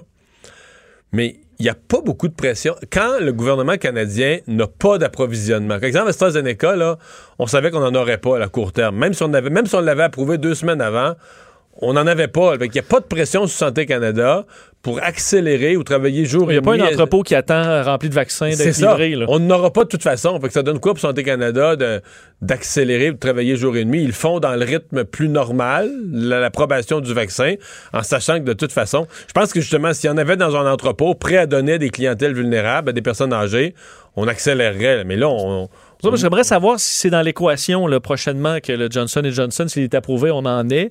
Parce qu'il reste qu'un vaccin à une dose. Non, ça simplifie quand qui même. Qui se garde au frigo. Qui se garde au frigo. Pas congelé. Et qui a quand même des bons chiffres. Là. Euh, euh, ouais, c'est certain. Euh, pétition là, qui est en ligne, qui circule pour faire changer le nom de l'aéroport Pierre-Éliott Trudeau. ça recueille étonnamment des, signatures à un bon rythme. Hein? Oui, et l'objectif était de 20 000 signatures. Et écoute, on doit même, au moment où l'on se parle, je suis allé vérifier dans les dernières minutes et on était tout près. on était dans les, dans les 19 000. 19 000 c'est ce que j'avais vu. Et donc, c'est cette pétition demandant de changer le nom carrément de l'aéroport Pierre-Éliott Trudeau. Je vais aller voir, je suis d'ailleurs sur le site. On est à 20 250 signatures. On vient de passer, changer l'objectif pour le passer à 25 000. Donc, la Société Saint-Jean-Baptiste de Montréal qui a lancé ce matin cette pétition. On l'avait annoncé hier, euh, évidemment, à la suite de cette euh, histoire euh, qui a été un choc, je pense, pour, pour beaucoup de Québécois concernant Pierre-Éliott Trudeau, l'ancien premier ministre, sur le fait qu'il ait, bon, demandé au président de Power Corporation Paul Desmarais, après l'élection du Parti québécois en 76, d'affecter l'économie du Québec en supprimant carrément des emplois, selon euh, la Société Saint-Jean-Baptiste. On dit qu'il est impensable de continuer à honorer ce personnage indigne que fut Pierre Elliott Trudeau. Nous lançons cette pétition afin de lui retirer cet hommage et lui donner celui de René Lévesque. Donc, euh, on change l'aéroport Pierre Elliott Trudeau pour l'aéroport René Lévesque. C'est d'ailleurs appuyé, entre autres, par le chef du Parti québécois, Paul Saint-Pierre Plamondon, euh, qui disait, là, il est évident qu'au regard des préjudices qu'il a infligés au Québec, pierre Elliott Trudeau ne mérite absolument pas qu'on lui érige un piédestal en associant son nom à notre porte d'entrée sur le monde. Alors visiblement, il y a de l'intérêt parce qu'en quelques heures, on a dépassé euh, euh, les objectifs le chef du FBI qui était devant le Sénat et qui se défend que le FBI a rien négligé pour évaluer la menace avant les attaques sur le Capitole du, euh, début janvier. Oui, parce qu'on a beaucoup pointé du doigt ben, les policiers en général et la sécurité qui était fait, euh, qui était clairement déficiente lors euh, du, fait du siège du Capitole. Mais souvent, si les policiers on, sont pas assez nombreux, c'est qu'ils ont une mauvaise évaluation de la menace et là, c'est les services de renseignement qui sont en cause. Tout à fait. C'est d'ailleurs ce que la police du Capitole disait. Elle disait qu'on n'avait pas eu clairement d'alerte par le FBI, qu'il y avait un rapport qui a été fait, mais qui n'a pas circulé, euh, comme quoi des manifestants pro-Trump étaient prêts à attaquer carrément euh, le Capitole, de sorte qu'aujourd'hui, Christopher Wray, euh, le chef du FBI, est allé s'expliquer au Congrès devant les sénateurs. on explique qu'effectivement, on avait des informations qui ont été colligées là, sur Internet, entre autres, un rapport de situation, des éléments, donc, de, différents éléments qui, qui, ont, qui avaient été postés en ligne et qui ont été, selon le chef du FBI, rapidement transmis aux partenaires, dont la police du Capitole.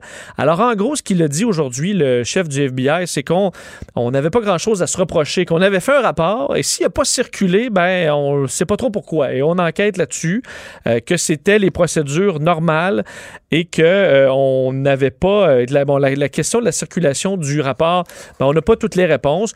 On, par contre, on a précisé un point qui a beaucoup circulé aux États-Unis, c'est que la manifestation avait été euh, poussée par des antifas, donc des groupes d'extrême gauche déguisés en pro-Trump. Euh, ça, ça a beaucoup circulé chez les conspirationnistes. Le chef de la police fédérale dit euh, pas du tout. Là. on n'a aucun élément de la gauche radicale, des antifas ou autres qu'on a arrêté sur place. C'est que des radicaux de droite, des pro-Trump. Alors, différents groupes connus des policiers comme étant d'extrême droite, mais il n'y a rien de ça qui est vrai. Alors, sachez-le si vous le voyez circuler sur les réseaux sociaux. Euh, ce sont des faussetés. Un accident spectaculaire, dramatique en Californie. En même temps, on se demande comment ça, comment ça peut arriver, comment on a pu mettre autant de monde dans le même véhicule. Oui, si vous voyez des images, vraiment, c'est fou là, ce qui s'est passé aujourd'hui en Californie euh, ce matin. Euh, un VUS, on dit un VUS, en fait, c'est un camion, un Ford Expedition, là, très grand, mais qui normalement peut loger à peu près 8 passagers. Et il y avait, selon ce qu'on comprend à l'intérieur, 27 passagers. Alors, on parle d'un camion, là, sur C'est gros, expédition, là. C'est comme, euh, c'est comme les, les, quasiment les vannes, les, les, gens, les, gens, qui font la sécurité du, du, président américain. Ouais, c'est gros, mais 27, 27, là, c'est énorme. C'est un 8 places, je pense, normalement. C'est ça, c'est un 8 places. Mais à 27, on comprend qu'on est un par-dessus l'autre. Et euh, le véhicule a été frappé, percuté de plein fouet sur le côté par un camion semi-remorque rempli de gravier, là. Vous comprenez qui a gagné le, le, combat. Le véhicule a été euh, carrément défoncé par le semi-remorque 15 personnes sont mortes. bilan qui pourrait s'alourdir parce que plusieurs ont été transportés à l'hôpital dans des conditions, dans des situations critiques. Alors, on parle de blessures multiples.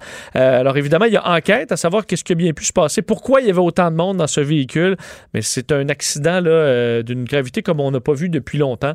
L'enquête se poursuit.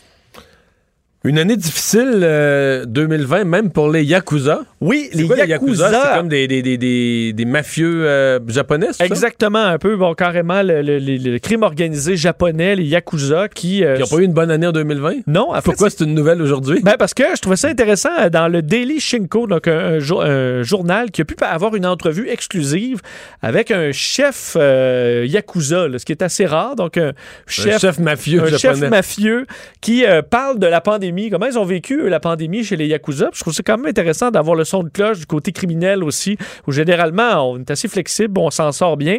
Euh, ça a été difficile pour eux, euh, Mario, les Yakuza, euh, cette année, au dire de ça. Évidemment, il n'est pas identifié. Là, l'homme c'est quoi les secteurs criminels forts là-bas? La drogue, la prostitution? Drogue, beaucoup le jeu. parce que le jeu est interdit au Japon, le, jeu de hasard, les, machines à sous. C'est dans le crime organisé. Mais on est beaucoup infiltré, parce que ça existe depuis, écoute, le 17 siècle, les Yakuza. Alors, on est beaucoup infiltré dans l'économie légale aussi particulièrement dans les kiosques de nourriture qu'on retrouve dans des festivals, qu'on retrouve près des temples, par exemple. On va te faire des, toutes sortes de petits plats comme ça, où je suppose qu'on blanchit de l'argent aussi beaucoup. Le problème, c'est que tout ça a fermé de façon massive au Japon pendant la pandémie. Alors, c'est ça qui a été vraiment difficile pour les Yakuza. Euh, on a beaucoup fermé ces, euh, ces petits restaurants-là sur la rue. Alors, ça a causé de nombreux problèmes. Et on dit qu'il y a beaucoup de Yakuza sont assez vieux. Alors, ils ont été euh, ben, touchés par la pandémie en premier, isolés en premier alors, plus de party non plus, plus de, bon, euh, d'alcool. Et on avait augmenté grandement les prix de la drogue dans le but de compenser, mais ça, ça a été euh, problématique aussi. Euh, et on dit que les, les Yakuza, je disais, ça vient de la période Edo, Edo au Japon qui date donc 1603, les premiers codes de, Yakuza. Et c'est devenu un empire là, de, de multimilliardaires. Et entre autres, pourquoi, si vous allez, les, les, tatouages sont beaucoup la mode chez nous, là, ou en Amérique du Nord. Et au Japon, c'est pas du tout ça. Évidemment, les Yakuza, ce sont eux qui sont tatoués au Japon. Alors, si vous allez même avec vos petits tatouages de dauphin, vous allez, on va vous regarder avec des gros yeux au Japon parce que les Yakuza. C'est signe d'appartenance. C'est signe d'appartenance aux Yakuza qui ont été longtemps acceptés, dit-on, par les Japonais euh, comme étant un peu un mal nécessaire. Ça nettoyait les rues, eux. Ça réglait un peu certains petits crimes euh, sans trop de problèmes, sans, disons, avec rapidité. Mais là, c'est de moins en moins. C'est le modèle Las Vegas, euh, La puissance du crime organisé à Las Vegas fait que c'est la madame de 90 ans, semble-t-il, à Vegas, sur la... En toute sécurité. Elle peut, elle peut fouiller dans sa sacoche euh, avec des 100 piastres sur la rue. Parce qu'on dit que le nombre de Yakuza a baissé de, fait par quatre depuis les années 60. C'était la grande période dorée. Et là, est-ce que la pandémie va faire baisser encore plus? On verra. Une lettre vieille de 300 ans, lue grâce à une nouvelle technologie, quoi, était plus lisible? Non, parce qu'en fait, c'est une, on appelle ça une, euh, une locked letter. En fait, c'est des lettres écrites dans les, entre autres au 17e siècle, parce qu'on n'avait pas de cadenas à l'époque. Alors, il y avait une façon de plier la lettre pour qu'elle soit un peu sa propre enveloppe, pliée sur elle-même plusieurs fois. Et lorsque tu l'ouvres, tu brises en quelque sorte un seau qui, qui, Elle est plus lisible. Et, ben, en fait, elle est lisible, mais tu vas le voir qu'elle a été ouverte. Euh, tu te en quelque sorte, il faut que tu la brises pour pouvoir la voir. Euh, mais on a retrouvé dans les dernières années une boîte de lettres datant du, 17, du 17e siècle aux Pays-Bas et ces lettres-là, extrêmement fragiles, on ne voulait pas les ouvrir au risque de les briser. Alors, avec un nouveau système de rayons X, euh, et de euh, d'intelligence artificielle, on a été capable de ça c'est plié là à peu près donc, plusieurs fois sur euh, sur lui-même. Alors on a été capable couche par couche de scanner en quelque sorte les pages. De reconstituer. Et de rouvrir virtuellement la lettre qui est repliée depuis 300 ans pour pouvoir finalement en lire le message. Alors, montant quand même de façon qu'on peut préserver. finalement, c'était pas important. Ben, c'était pas très important. C'est un Français qui veut demander euh, un acte de décès d'un de ses cousins. Euh, mais ce qui est intéressant, c'est qu'on utilise toutes sortes de termes un peu perdus. Alors, ça, ça permettra, si on est capable de lire ce bac d'à peu près 300 lettres euh, refermées, ben, d'en apprendre un peu plus sur les coutumes de l'époque, les façons de saluer et tout ça. Alors, euh, et honnêtement, les images sont intéressantes à quel point, en trois dimensions, on est capable d'ouvrir une lettre, alors que chaque couche, là, écoute, c'est peut-être peut pas des microns, là, mais ça prend un, laser assez, assez précis pour aller lire ça. Alors, on a réussi cet exploit du côté du MIT. Alors, on saura peut-être quelques secrets de l'époque dans les prochaines années. Mario Dumont, un vent d'air frais. Pas étonnant que la politique soit sa deuxième nature. Vous écoutez Mario Dumont et Vincent Dessureau. Le réseau social euh, Twitter, bon, qui depuis un certain temps avait annoncé qu'il euh, veut faire euh, du ménage mais qui, euh, bon, euh, le fait progressivement et là maintenant veut s'attaquer, euh, compte tenu de l'importance des campagnes de vaccination, à tous ceux qui font circuler des fausses informations concernant les vaccins. J'en ai vu encore hier des gens qui racontaient des histoires que dans un pays quelconque, les vaccins, après la campagne de vaccination, il y a eu plein de morts et tout ça. Ben oui, parce que dans la mesure où on va avoir des doses énormément de doses. Le problème, ça va être ça, ça va être de convaincre ceux qui n'en veulent pas recevoir. Jean-Christophe Boucher, professeur adjoint à l'école des politiques publiques de l'Université de Calgary, fait partie d'une équipe de, chercheurs qui s'est lancée dans un, projet très ambitieux sur la question. Euh, Jean-Christophe Boucher, bonjour. Bonjour. Alors, vous voulez essayer de cartographier, de, ramasser, répertorier toute la désinformation qui circule au sujet des vaccins. Oui, ça c'est une, bonne façon de résumer le projet. Euh, dans, dans les faits, euh, les autorités de la santé publique en Alberta nous ont approché l'école de politique publique pour dire nous on essaie de faire une campagne d'information sur les médias sociaux euh, de, de temps de, battre et de combattre la, la, la, la, désinformation sur les vaccins mais également de promouvoir les vaccins à d'autres groupes de, et d'autres personnes. Et donc ils sont venus voir pour nous dire est-ce que vous pouvez faire ça? Et on a commencé dans le fond euh, à partir de l'été de, de, collecter euh, toute une grande partie des, des, des, des, interactions sur les médias sociaux. On, on, collige en ce moment à peu près 10 millions de tweets par semaine. Et après ça, euh, on, est capable de cartographier euh, les, les, les, réseaux. Euh, quand, vous dites le mot cartographier, ça veut dire une carte dans le sens de trouver d'où est-ce qu'ils viennent géographiquement ou cartographier plus dans le sens de, de, de, de, de, quel genre de milieu? de... C'est intéressant. Bon, nous, la façon qu'on le fait, euh, c'est avec euh, de l'analyse de réseau, c'est-à-dire qu'on est capable de, de, de, de, de répertorier les interactions que les gens ont sur les médias sociaux euh, et on construit essentiellement une carte de réseau. Euh, et on, on, fait ça, par exemple, avec les retweets. C'est-à-dire que statistiquement, les gens ont tendance à retweeter les choses qu'ils acceptent ou les gens avec qui ils interagissent davantage. Et, et ce comportement-là, on peut le quantifier. Et après ça, on peut vraiment analyser, aller voir euh, qui sont les gens avec qui ils interagissent le plus. D'une certaine façon, on regarde les amis des gens, puis on est capable de savoir où ils se positionnent sur l'environnement hmm. euh, des réseaux sociaux. Et, et, en fait, on, le fait vraiment sur des graphiques. On est capable de le voir. Euh, je, peux dire exactement telle personne, telle date, telle, telle, pour telle, telle raison. Bon, euh, Qu'est-ce que vous pensez de l'initiative de Twitter? Est-ce que vous pensez qu'ils vont y arriver? Ils ont déjà commencé à le faire, mais qu'ils vont y arriver. Parce que, bon, en même temps, on dit les gens ont le droit à leur opinion. Une personne a le droit de, dire ben, c'est mon corps, puis moi, j'en veux pas de vaccin, peu importe mes raisons. Mais de l'autre côté, on voit des gens, euh, je le mentionnais tout à l'heure, des gens qui font circuler des, des histoires complètement fausses que après la campagne de vaccination dans tel pays, il y a eu plein de morts, alors que c'est, vérifiable, que c'est pas arrivé, c'est faux. Euh, comment, comment on on sépare euh, la circulation de fausseté de l'expression d'opinion qu'on a le droit d'exprimer, là. Oui, le bon grain de livret. Euh, c'est une question qui est vraiment difficile à répondre. Euh, nous, on a, commencé à colliger, dans le fond, à collectionner ces données-là pendant l'été. Et on avait, on était capable de regarder, d'une part, les mouvements anti-vaccins, c'est international. Et donc, quand on pense en termes de, d'interaction.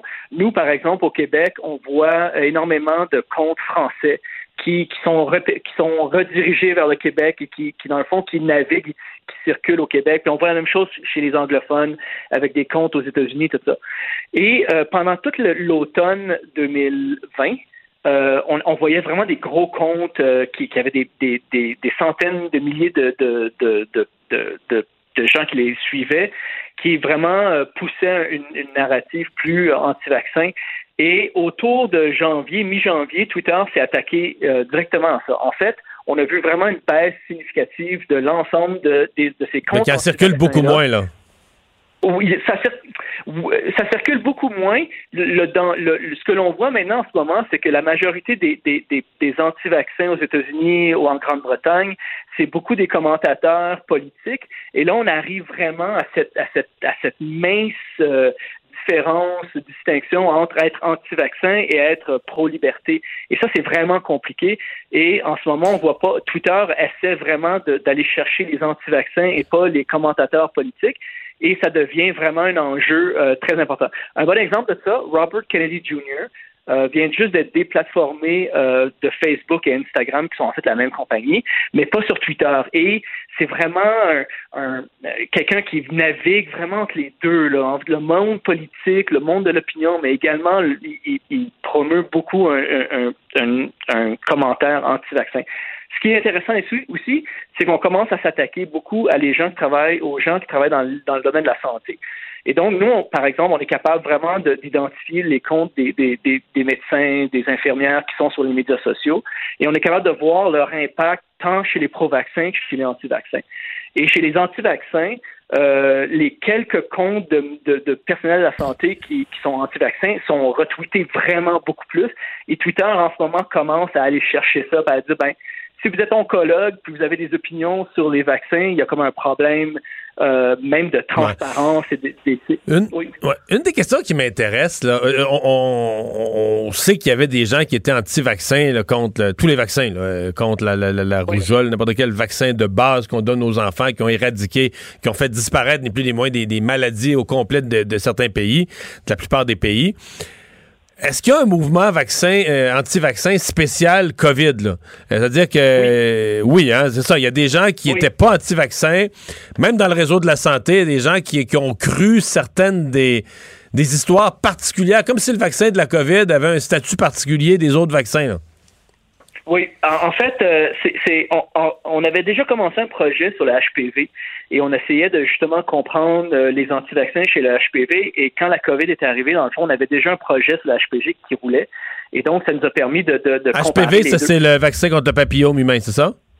Exactement, oui. Euh, et, et ce dont on s'est rendu compte, c'est que d'une part, beaucoup des anti-vaccins COVID étaient des anti-vaccins HPV. Et, et, donc, ils ont, ils, sont, ils ont été déplatformés en même temps. Mais lorsqu'on commence à comparer les narratifs, quand, lorsqu'on commence à comparer les façons dont les gens vraiment s'adressent aux vaccins, euh, c'est un peu différent. Dans, dans, une large mesure, les anti-vaccins ont à peu près deux gros arguments contre le vaccin. Soit que le vaccin n'est pas sécuritaire, et ils ont peur des effets secondaires, ou soit que le vaccin n'est pas efficace. Et dans une large mesure, c'est toujours ces deux raisons-là qui, qui, motivent les gens d'être anti-vaccins. À la COVID, ce que l'on voit pour la COVID, c'est qu'il y a comme une troisième dimension à ça, c'est qu'il y a beaucoup de gens énormément, quelque chose comme genre 40 des, des tweets, qui sont plutôt une, narrative anti-institution, anti-gouvernement. Et, et, là, vraiment... En fait, mais qui est ben, basé, est-ce qu'ils sont anti-vaccins, mais en fait, est-ce qu'ils sont pas, au départ dans le, une théorie complotiste à propos du virus lui-même. Le vaccin ne serait le virus n'existant pas réellement, étant été une invention pour justifier que ça prendrait un vaccin, pour justifier que le vaccin euh, et tout ça, tout ça aurait pour but de nous contrôler, soi-disant, un virus, un vaccin, etc. Là.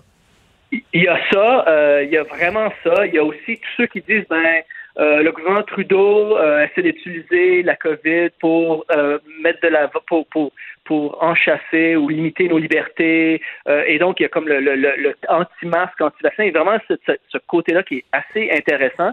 Mais, Mais ça, c'est débile. Excusez-moi, parce qu'hier, j'ai fait une montée de lait là-dessus à l'émission.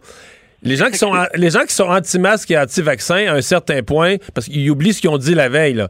Parce que si tu es contre les mesures restrictives, les mesures sanitaires, parce que ça t'énerve, on t'oblige à porter un masque, on t'empêche de sortir, le couvre-feu, puis tout ça, tu devrais être pro-vaccin à 1000% pour dire, ben là, on prend le vaccin, puis après ça, sacrez-nous patience, enlevez-nous toutes les autres mesures. Là, à un moment donné, tu te rends compte qu'ils sont un peu contre tout, là. Je veux dire, tout ce qui vient d'en haut. Contre-dépendant, ouais. Ouais. ouais c'est vrai, ça. Puis on le voit. Puis, mais c'est aussi la COVID aussi se, fait, toute l'ensemble de la COVID, la crise de la COVID, se fait aussi sur un fond de polarisation de partisanerie aux États-Unis, au Canada, en Grande-Bretagne, en Europe. Et donc, euh, et donc, ça dépasse vraiment, en fait, ça dépasse vraiment juste le domaine de la politique de la santé, qui étaient les autres vaccins. Et là, ça devient vraiment des questions de société euh, à grande échelle. C'est-à-dire, est-ce qu'on doit, est-ce que les gouvernements ont le droit de, de légiférer sur le vaccin? Euh, on voit également, par exemple, euh, euh des, des, gens qui font des, des liens entre les, les, pharmaceutiques, entre les compagnies d'aviation. Certaines compagnies d'aviation ont dit, par exemple, vous allez devoir nous, nous présenter un, un, passeport vaccin pour faire le bord international. Et ça, sur, sur les, médias sociaux, ça, a monté. Et les gens sont vraiment... Vraiment ce manque de confiance dans les institutions politiques qui sont tant chez les pharmaceutiques que chez les... Et ça, ça, mine, dans le fond, l'ensemble de la, de la conversation sur la COVID. Et là, les gens ils disent, ben moi, je me fais pas vacciner parce que j'ai pas confiance dans le gouvernement. Et donc, c'est vraiment, c'est vraiment bizarre. Oui, je, moi aussi, je me dis, ben, tant qu'à ça, si, on n'aime pas les masques, fais-toi vacciner, puis promène-toi, puis comme ça, ça va être bien. Mais c'est vraiment, et, et, dans certains cas, il y a certains groupes qui ont, qui ont raison, c'est-à-dire qu'ils ont une, relation euh, et une histoire de relation avec euh, les institutions, disons, politiques qui sont difficiles. Par exemple, aux États-Unis, on voit que la population euh, afro-américaine, elle est statistiquement moins favorable au vaccin à la COVID. Et ça, ça a vraiment un lien avec le manque de confiance. Oui, c'est ça. Plus méfiante, c'est ça a un lien avec le manque de confiance dans l'institution politique aux, aux États-Unis. Et là, on voit vraiment que certains groupes euh, ont vraiment un problème qui est très différent. Ce qui rend vraiment les, les, tout l'ensemble de la question de la désinformation un peu difficile à faire parce que dans certains cas, c'est pas vraiment de la désinformation plutôt que une crise de confiance dans l'institution politique et publique, puis on, on et on doit s'attaquer à ça.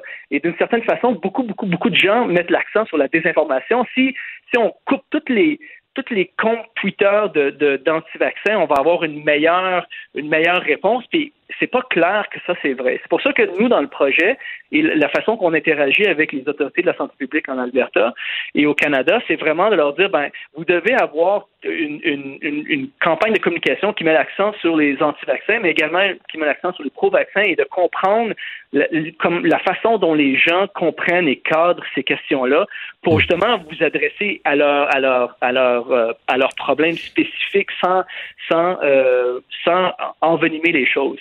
Hmm. Une des choses, par exemple, on se rendait compte, c'est que chez les anti-vaccins, c'est vraiment une question de, de qui, qui, qui, qui est enchâssée dans l'émotion, dans l'affectif. Euh, les gens ont peur.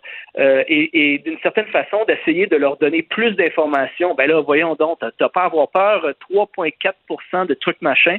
Euh, dans le fond, ça, c'est des, des, des, des, relations de communication qui fonctionnent pas très bien dans chez certains. Mais il semble que ce qui fonctionne le plus, c'est juste à un moment donné de se rendre compte que mais regarde, ton voisin est vacciné, puis il est retourné faire son épicerie le surlendemain avec son même vieux chandail bleu qu'avant, puis il n'y a pas de corne dans le front, il n'y a rien poussé nulle part. Euh, il est juste protégé contre la COVID. Là, mais c'est ça, en bout de ligne, là, démonstration la plus simple, c'est la démonstration du grand nom.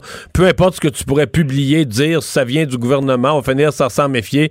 C'est la démonstration du grand nombre, puis qu'il leur arrive à rien. Ils sont, juste, juste, protégés de la COVID, mais c'est ça qui finit par être la démonstration. moi, je le vois différemment. Moi, ce que je pense qui va arriver, justement, c'est que les gens vont faire le switch inverse. C'est-à-dire qu'ils vont voir leurs voisins se promener, puis, puis ils vont voir que les cas de la COVID vont descendre. Puis là, ils vont dire, vois, j'avais pas besoin de me faire vacciner, c'est parti seul. Et, ah j'ai l'impression qu'on va comme confirmer leur biais, euh, dans le fond, juste par, euh, par la façon dont ils, conçoivent le, problème. Comme quoi, avec les complotistes, on gagne, on gagne jamais. Quand, 80% de la population va être vaccinée, ça va faire disparaître le virus. Vous avez probablement raison. Mais ils vont dire, ben garde, j'ai pas besoin de me faire vacciner. merci d'avoir été là. Jean-Christophe Boucher, professeur adjoint à l'École des politiques publiques de l'Université de Calgary. Le remède à la désinformation. Mario Dumont et Vincent Dessureau. Cube Radio. Le, le commentaire de Richard Martineau. Des commentaires pas comme les autres. Alors, euh, Richard. Mario, excuse-moi, mais je t'ai entendu avec ton invité tantôt. Très intéressant, le gars, très intéressant. Mais il a raison, hein. Il a raison. À la fin, là, il était tellement sage. Je dis, quand on va arriver à la fin, il va rester un pourcentage de gens non vaccinés, ils vont dire, tu sais, la maladie va arrêter de circuler parce qu'il va y avoir trop de monde vacciné et tout ça. Puis ils vont dire, ben, regarde, j'ai pas besoin de, pas besoin de vaccin, mais je n'ai pas eu le vaccin. C'est le même argument, je, l'ai déjà entendu de gens qui disent, ben, la rougeole, mes enfants sont pas vaccinés, moi, mais, ils l'ont pas eu, la rougeole. Mais, non, tu vis dans un pays où 98% des gens sont vaccinés. Fait que la rougeole circule pas. Fait que, euh, comme. Mais c'est ça, mais au-delà de ça, comme il disait, au-delà de la pandémie puis tout ça, il y a vraiment des gens qui ont plus confiance du tout au gouvernement et qui se comportent comme des adolescents. C'est-à-dire, il s'agit que le gouvernement dise blanc pour que les autres disent, noir. Ben, le, plus bel exemple, le plus bel exemple, c'est les gens qui disent on veut pas de masque, on veut pas de confinement, on veut pas de couvre-feu.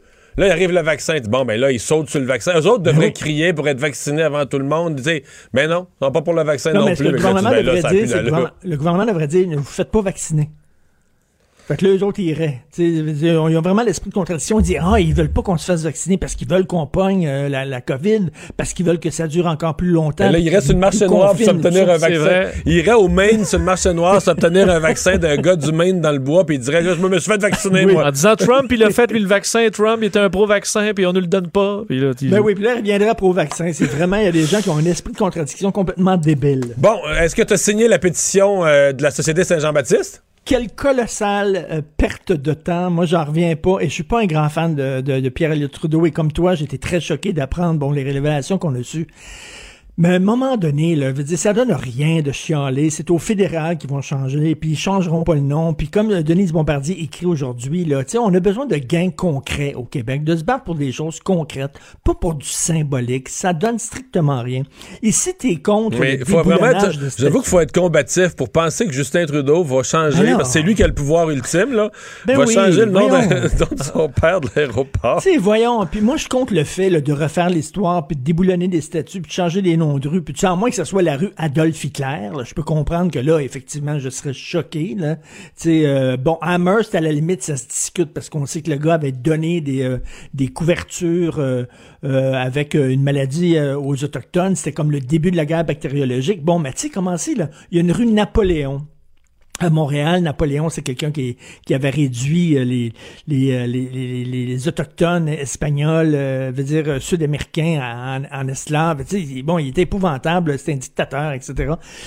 Est-ce qu'on va débouler? Tu sais, à un moment donné, y a-tu hmm. d'autres batailles à mener au Québec que celle-là? Je parlais aujourd'hui à quelqu'un de la Société Saint-Jean-Baptiste, puis qui croyait dur comme fer, puis je te dis, quel colossal part de temps. On peut-tu défendre le français, défendre la loi 21, avoir des gains concrets et laisser tomber cette niaiserie-là? Ça va s'appeler Pierre-Éliott Trudeau. Bon, c'est ça qui est ça. Richard, je voulais réagir sur ces livres. On en a parlé un peu dans la chronique culture, mais ces livres pour enfants qui seront maintenant bannis. Écoute, euh, les, dérapages des woke, on peut en parler tous les jours. Il y en a vraiment tous les jours maintenant. Dr. Seuss aux États-Unis, c'est de génération en génération. Ceux qui connaissent pas, vous connaissez au moins le Grinch qui voulait euh, annuler Noël. Ça se passe de famille en famille depuis depuis énormément longtemps. C'est ça qui est beau, c'est que le Grinch lui est acceptable. être méchant puis vouloir annuler Noël, ça, ça passe. C'est correct. Il est correct. Mais il est vert. Fait que vert, c'est. Non, vert, c'est bon. C'est ça. Vert, c'est correct, là. Mais tu sais, ils disent que oui, parce qu'il y a des stéréotypes. Eh bien oui, même. Moi, je suis un fan de Jules Verne. J'ai tous les livres de Jules Verne à la maison, euh, tous ses voyages extraordinaires. Euh, mon, fils lu, euh, je pense, le, Tour du monde en 80 jours.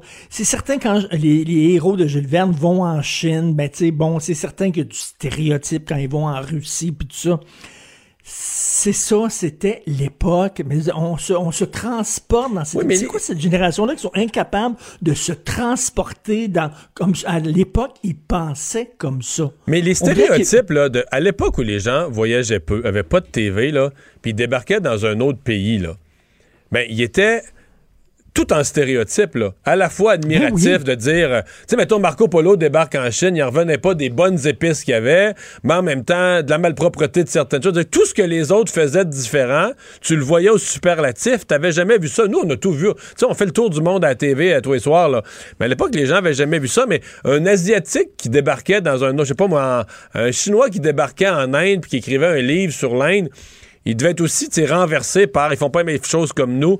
T'sais, les gens étaient toujours au superlatif parce que les voyages étaient tellement rares, la télé n'existait pas, on n'avait jamais vu, donc on était, on était subjugué positivement et négativement parce et, que. Mario, tu es capable de te transposer. Quand tu lis un livre d'une certaine époque, tu l'ouvres, tu, tu sais bien que ça va être, ça collera pas aux valeurs d'aujourd'hui. Là, on voit c'est quoi leur programme. Leur, programme, c'est de se débarrasser totalement euh, de l'ancien monde. Eux autres sont arrivés, ils ont une vision de transformer totalement l'humanité, comme les Russes l'avaient, comme Mao l'avait. Euh, ils veulent euh, partir de zéro, faire table rase. Il n'y a plus d'hommes, il n'y a plus de femmes, il n'y a plus...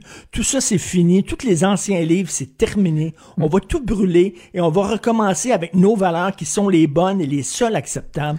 C'est des gens qui sont, finalement, qui sont intolérants intolérants au passé, intolérants aux autres façons de voir, euh, qui ne veulent rien savoir. C'est des fascistes, là, littéralement. Que... Hitler, c'est ce qu'il faisait. Là. Mais Richard, il reste des livres pour enfants, c'est toujours un peu cliché parce que tu t'expliques pas des grands concepts euh, super euh, compliqués aux enfants. Tu vas montrer une ferme, il va avoir un petit canard, une petite vache, puis je comprends qu'il y a des producteurs de soya qui ont pas ça, puis je comprends qu'un Français, tu vas le voir avec une baguette, la tour Eiffel. Mais reste que quand même pour expliquer qu'il y a des différentes communautés culturelles, qu'il y a des différents, qu'il y a des différents différences entre pays. Même temps, les, clichés existent parce qu'il y a une vérité. Tu sais, des, des, clichés, c'est comme une vérité caricaturée. Tu sais, c'est vrai que c'est plus smooth dans le sud. Tu vas au Mexique, mettons, tu vas en Amérique du Sud, ça. Tu vas en, République dominicaine, fait tellement chaud, c'est plus smooth. C'est vrai que les Anglais sont un peu sont un peu stiffs, ils ont un peu un balai dans le cul. C'est vrai que c'est vrai. Là. Non, mais je comprends que dans un livre, admettons, les Japonais sont très très propres. T'es allé au Japon, là, ils sont très propres, ben ils sont un peu anneaux, puis tout ça. Bon. Mais je comprends qu'en Égypte, euh, Richard, il y a pas juste des pyramides et des chameaux, là, mais je comprends que dans un livre pour enfants, ça se peut que l'Égypte euh, ce soit ce soit ça, juste pour comprendre que c'est différent. Non, mais les stéréotypes, les Asiatiques, là, tu, ils disent pas le fond de leur pensée, puis là, c'est devenu, ah, ils sont hypocrites, puis tu non, c'est pas ça. Ils sont, ils sont comme ça, ils disent pas, ils ont, ils ont un quant à soi, ils ont une certaine distance. On peut en dire aussi des stéréotypes sur les Québécois, on est ben des grands enfants, on est fait avec tout le monde, on est un peu niaiseux, puis tout ça. Bon, euh, oui, ça existe aussi, là. Ça fait partie, là. Tu penses que, ouais. Par ailleurs, tu penses que Justin Trudeau va gagner son pari, lequel? écoute, ben, je pense que tout le monde va être vacciné finalement avant septembre. Je pense, qu'on, je pense que, tu sais, finalement, là, ça, ça, ça, Oui, je pense qu'on va avoir les vaccins avant septembre. Je sais juste pas si on va avoir eu les ressources humaines pour les administrer dans les délais. Ça, c'est plus Mais là, c'est le fun, en tout cas, avec les pharmaciens. Enfin, là, ils ont dit, OK, là, ça, c'est pour le Moderna. Euh, les, les, pharmaciens vont, vont vacciner. Mais je, tu sais, on a eu quand même, on a reçu le plus de vaccins dont on s'attendait, les doses, en fait. Là, euh, là après ça, c'est aux provinces de, de, de, de se débrouiller avec ça. Mais je pense que Justin Trudeau, finalement, va pouvoir arriver euh, aux prochaines élections avec un bilan. Ça a pris du temps avant qu'il start, comme on dit, là, avant qu'il sorte son auto du garage, mais finalement, là, ça a l'air à, fonctionner. Et c'est très drôle parce que, écoute ça, c'est très drôle. Je parlais à quelqu'un du Bloc québécois, une députée du Bloc québécois, puis je dis, ben finalement, tu sais, les gens vont être vaccinés euh, pour septembre, puis tout ça, tu sais, Justin Trudeau va avoir élevé son pari, puis elle dit, oui, c'est super plate. Ben là, je dis, non, mais là. C'est peut-être plate pour le bloc, mais c'est le fun que les gens soient tous vaccinés pour septembre. Là. Ouais, mais elle dit quand même, ça veut dire qu'il va avoir un bon bilan et qu'il va se faire réélire. Mais là, on, s'en fout un peu. Ce qu'on veut, c'est que ça fonctionne. Je croise les doigts. Je suis peut-être trop optimiste aujourd'hui. Là. Euh, je croise les doigts, mais on a un optimisme fondé. Hey, merci Richard. Ouais, on a pas eu une bonne vitesse de croisière. Salut. À demain. Mario Dumont. Un vent d'air frais. Pas étonnant que la politique soit sa deuxième nature. Vous écoutez Mario Dumont et Vincent Dessureau. C'est l'heure de la chronique politique de Gilles Barry. Salut Gilles. Salut Mario. On est un peu en retard, faut se ramasser en 7 minutes plutôt que 9. Euh, bilan, bilan de cette année de pandémie, c'est un peu l'exercice que tout le monde a fait au cours des, derniers jours. T'en penses quoi? Moi, je voulais je voulais faire un bilan différent, Mario, parce que moi, je voulais faire un bilan dans l'histoire. En 2019, euh, l'humanité a recensé 7,5 milliards d'individus qui, vivaient sur la planète Terre. À ce jour, on a quoi? 2,5 millions de morts à cause du COVID-19. Et euh, en 1918-1919, l'humanité est sortie d'une des plus grandes pandémies euh, la grippe espagnole qui euh, a aligné 50 euh, millions de morts sans vaccin. Alors, il faut comprendre que dans l'histoire du monde, Mario, la planète a perdu entre 5 2015 jusqu'à 25% des habitants de la Terre. Mais ça, on ne sait pas ça. Là. ça moi, je, moi, je sais ça. J'ai lu la, Bible, l'histoire du monde. Mais, et, on oublie ça. Mais c'est vrai, sérieusement, là, jusqu'à 25 donc des pandémies, avant la médecine, avant... on comprenait, les gens ne comprenaient même pas ce qui se passait. Les gens, il n'y avait pas de médecine. Mais la population de la Terre baissait de 25% dans 2, 3 ans, 3, 4 ans. Alors, les, les, les microbes ont façonné l'histoire du monde, de notre planète. Il y a eu la peste noire en Europe qui s'est propagée jusqu'en Asie les euh, au 14e siècle. Les vagues de rougeole, de variole, de tuberculose, des maladies introduites par les Européens qui ont décimé jusqu'à 90% des populations amérindiennes dans les Amériques. Les Mexicains ont perdu leur grand chef aztèque à cause de ça, et les Incas, la même chose. Alors, donc, les maladies émergentes humaines, euh, ça existe, ça a existé, ça existe et ça va continuer à exister. Puis il y a eu plus récemment le SRAS, le SIDA, l'Ebola, qui ne sont pas, ils sont pas apparus spontanément chez l'homme comme ça. Donc, il y a eu un contact avec les animaux. Il faut comprendre que l'être humain n'a pas des contacts très, très directs avec les crevettes et les poissons, mais il y en a avec d'autres mammifères. Alors, euh, ça, euh, on devait prendre le son de ça parce que le SRAS, dans le fond, c'était un peu l'origine, la même chose que le COVID. C'était dans un marché chinois. Alors, on sait, hmm. le virus est arrivé. Mais est-ce que tu dirais qu'en février dernier, ou en janvier dernier, mettons, là, on se voyait invincible? C'est-à-dire qu'on ne se souvenait plus de ça, de la grippe espagnole, et tout ça? Non. Oui. Sais-tu pourquoi, Mario? Parce qu'on se pensait à l'abri à cause des découvertes scientifiques, de nos médecines, de nos pilules, de nos vies rallongées. Euh, de notre modernité, de nos technologies en disant ces affaires-là, ça ne peut pas nous atteindre. Alors, quand tu fais le constat de ce qui s'est passé en janvier, c'est que la planète entière, la planète, Mario, il n'y a pas d'exception, tout le monde s'est fait prendre les culottes baissées par le virus. Il n'y a, pas eu un qui était plus fin que les autres. Puis ce qu'on peut dire, c'est que les Chinois ont tardé à réagir. Et, euh, on, on mentit, on mentit aussi, hein? Je pense qu'on peut dire ça. Oui. Oui, on peut dire ça. Mais nous, euh, dans notre confort et l'indifférence, on pensait que ces affaires-là n'arriveraient pas. Alors, alors la question, est-ce qu'il va en avoir un autre? La question, c'est quand? Et je pense que le rythme est accéléré parce que faut comprendre que le coronavirus, pour moi, il est tombé aussi dans une forte globalisation. Jamais l'humanité a connu une globalisation aussi forte. Donc, la connexion des gens entre les autres, le, ah transport aérien. Le, nombre, de le nombre de passagers dans les aéroports qui vont de tous les pays à tous les pays, les bateaux de croisière avec des citoyens de, dizaines de pays différents qui sont sur le même bateau, qui débarquent à tous les ports. je peux dire qu'un virus en 2020, là, il voyage pas à la même vitesse, mettons qu'en 1800. Là. Il voyage. Et moi, je pense, et quand on fait la conclusion de ça, la nation qui s'en est le mieux sortie, ou parmi les deux, trois meilleurs, c'était, assez drôle, c'est une des nations, un des peuples qui a été le plus éprouvé par l'histoire, c'est Israël. Alors, et moi, je pense que euh, en Amérique du Nord, spécialement, je pense que les gouvernements ont un peu, les sociétés ont perdu la main. Euh, on est très aseptisé, on est devenu trop gestionnaire, trop technique, trop tape à l'œil, on est, on est concentré beaucoup plus sur le bulletin de nouvelles de midi ou 17 heures, beaucoup plus facile.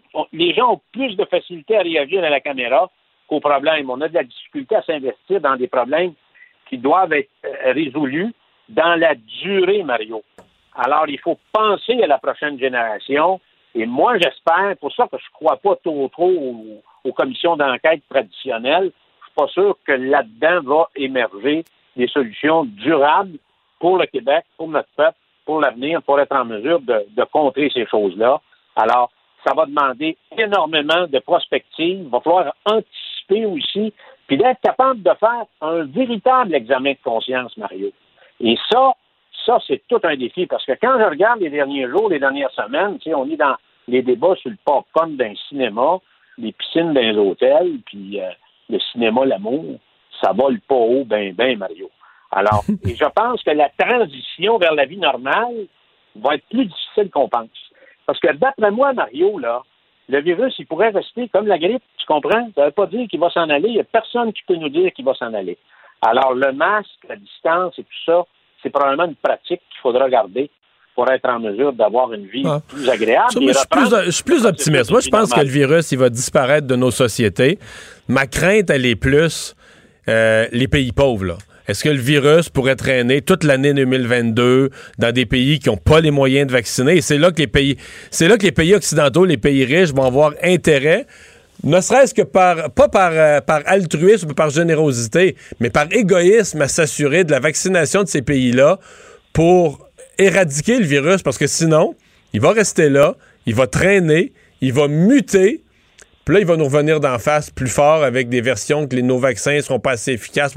Moi, moi ma crainte est là. C'est le retour du virus par les l'incapacité de certains pays plus pauvres là, à, à, le traiter. Enfin.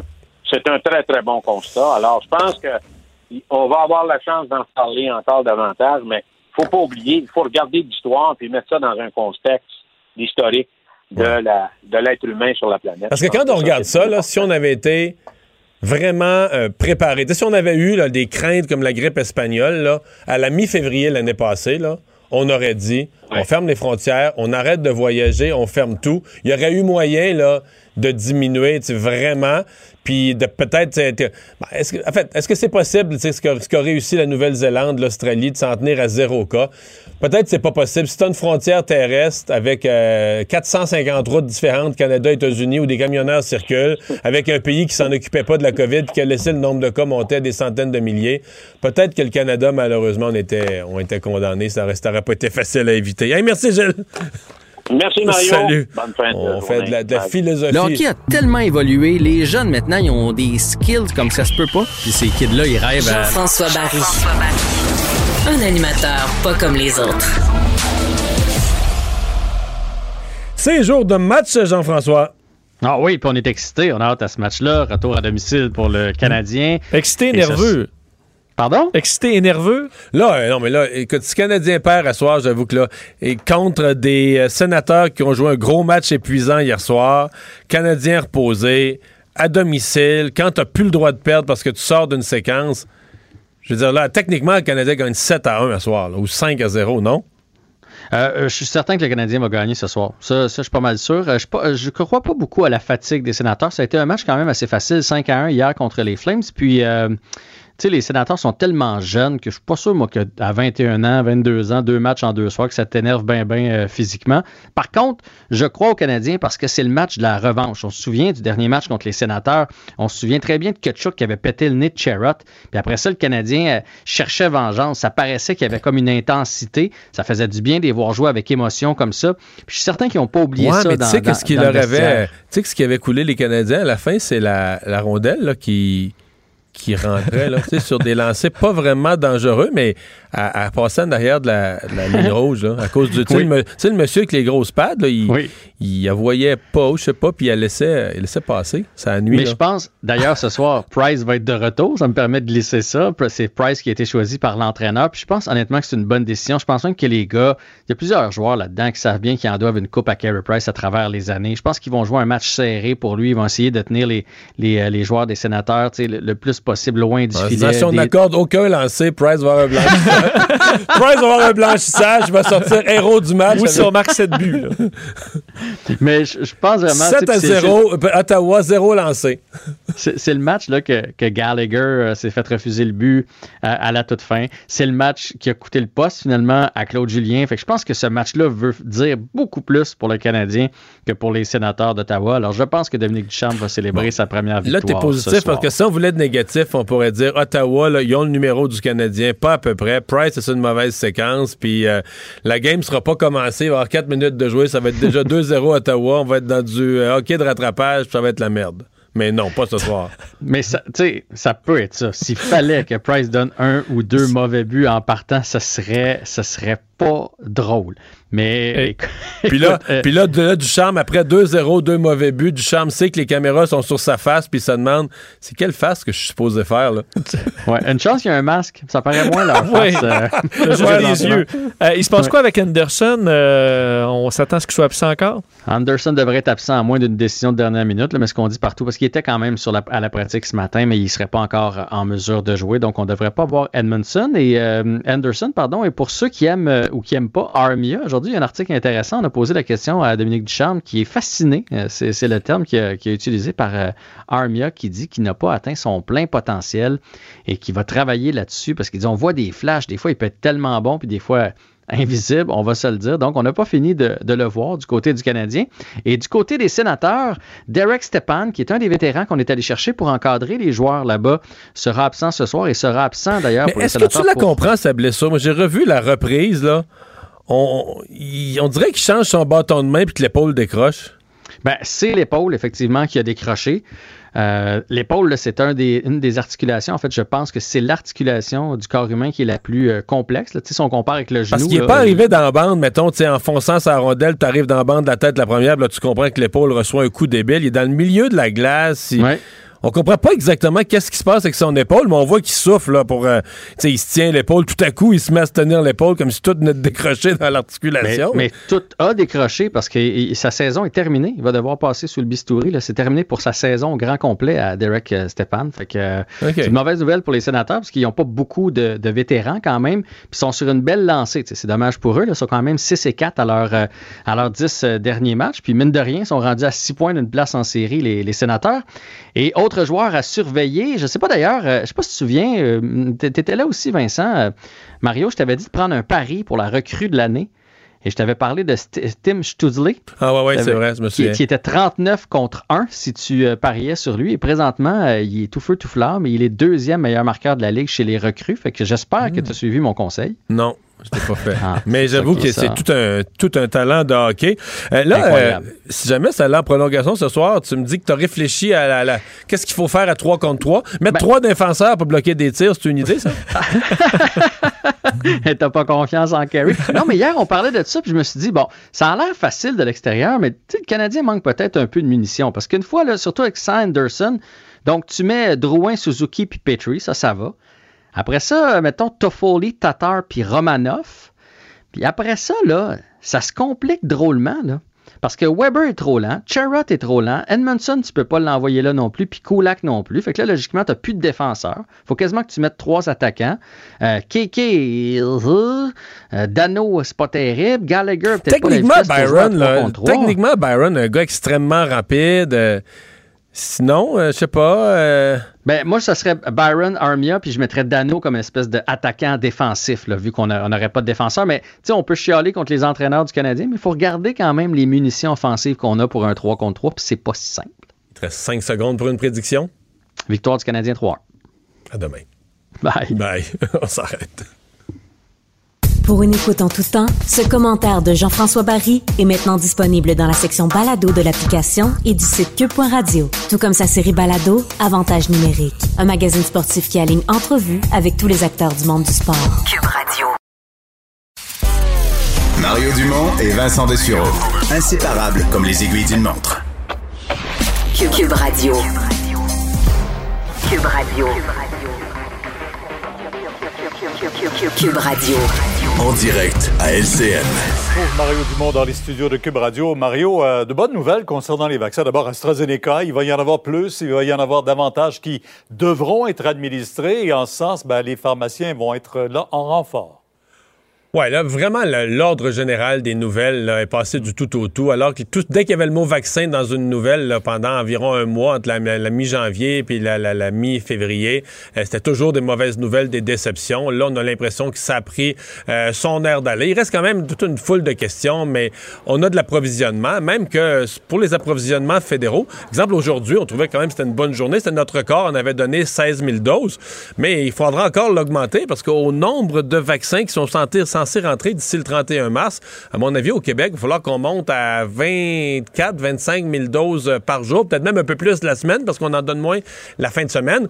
Donc, oui, il faudra des renforts, des lieux de vaccination encore supplémentaires, donc euh, à Montréal et dans les régions. Et euh, oui, peut-être des nouveaux joueurs. Donc, on a vu aujourd'hui des nouveaux vaccinateurs qui sont formés, qui viennent se joindre, mais aussi les pharmaciens. J'ose dire sur les pharmaciens, je pense entre autres là, aux personnes euh, plus âgées, là, les 80 ans et plus, euh, même les 70 ans et plus, qui trouvent ça gros là, pour la région de Montréal, les gros centres de vaccination, de stades olympiques.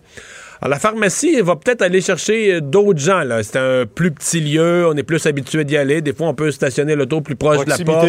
Proximité, on peut stationner l'auto plus proche de la porte dans un lieu où on, connaît les lieux, on sait qu'il y a une chaise, etc. On vient à son heure de mm. rendez-vous, donc dans quelque chose de plus petit. Alors, c'est la somme de tout ça. Et, comme on dit, il faut vacciner, il faut du volume. Donc, c'est la somme de tout ça qui va, euh, qui va contribuer à arriver à la vaccination de tout le monde. Bon, de tout le monde. Mais là, on sait qu'à Montréal, on est rendu même aux 70 ans qui peuvent déjà s'inscrire pour avoir ce vaccin-là, ce qui cause un peu de friction avec des gens en région qui attendent encore à 80 ans et plus de pouvoir même s'inscrire. Euh, ça a fait dire au ministre aujourd'hui, écoutez, l'épicentre, il est à Montréal, il parle des variants. Là, il dit que de 12 à 15 des nouveaux cas sont des cas de variants. Il n'y a pas de doute. Le, cœur de la mm. pandémie présentement, c'est Montréal. Le problème est, à Montréal. Il n'y a pas de doute. Les variants sont plus présents à Montréal. Donc, je pense que c'est bien compris. Mais bon, euh, comme on dit, euh, en région, ce sont de plus petits nombres de cas, mais il y a des cas quand même. Et les gens de les gens de 80 ans et plus, les gens de 70 ans et plus, ils ont quand même des inquiétudes, ils se sentent quand même vulnérables. Alors je pense que j'entendais le responsable de la vaccination, M. Paré, dire on va ajouter des dates. Je pense aux régions où il n'y a plus de dates disponibles comme la Saguenay, lac Saint-Jean. Et avec les approvisionnements en vaccins, on va va rajouter des dates, etc. Euh, je pense qu'il faudra qu'on il faudra qu'on le fasse. Il faudra que les gens ont accepté que la priorité est à Montréal, mais ça peut pas être juste Montréal. La priorité est à Montréal. La, la, priorité, c'est de vacciner toutes les personnes vulnérables du Québec. Et on devra faire sentir à toutes les régions du Québec qu'aucune n'est oubliée euh, dans, les, euh, dans les jours à venir. Et l'autre frustration, bien sûr, c'est euh, les zones. On est en semaine de relâche. Demain, il y a un point de presse important. On va peut-être changer quelques zones en couleur, d'une part, mais je regarde depuis la fin de l'après-midi, Mario, les communiqués qui sortent, l'association des spas, des gyms, euh, les restaurateurs qui veulent vraiment rouvrir, hmm. ils sont impatients. Là. J'ai plusieurs commentaires. La première, c'est qu'aujourd'hui, pour la première fois, on est, euh, on est arrivé à 588 cas. Souvenons-nous qu'au mois de novembre, c'est l'objectif que M. Legault avait dit pour des réouvertures, quand on arrivera aux 500 cas. Donc là, on approche de ça. Donc pour moi, là... Mais il avait euh, sous-estimé les variants. Oui, mais pour moi, Québec, Chaudière-Appalaches, on a... Chaudière-Appalaches, on a même plus de 10 cas par jour, là, depuis plusieurs jours. Donc Québec, Chaudière-Appalaches, Estrie, Centre du Québec, Mauricie, sincèrement, moi, je suis favorable euh, au, à la réouverture qu'on passe en zone orange, qu'on puisse rouvrir les restaurants, qu'on puisse euh, déconfiner ces régions-là. Pour le grand, il reste le Grand Montréal, où c'est pas possible pour l'instant. Est-ce que quand même dans le Grand Montréal, on devra montrer de l'ouverture, le sport pour les jeunes, certaines activités? On en a fait un peu pour la semaine de relâche, mais des activités vraiment en demande, au moins donner une perspective aux gens. Et pour les, les, régions, euh, l'hésitation du gouvernement, à passer des régions en zone orange, une des choses, on dit, ouais, mais là, on veut pas revenir en arrière.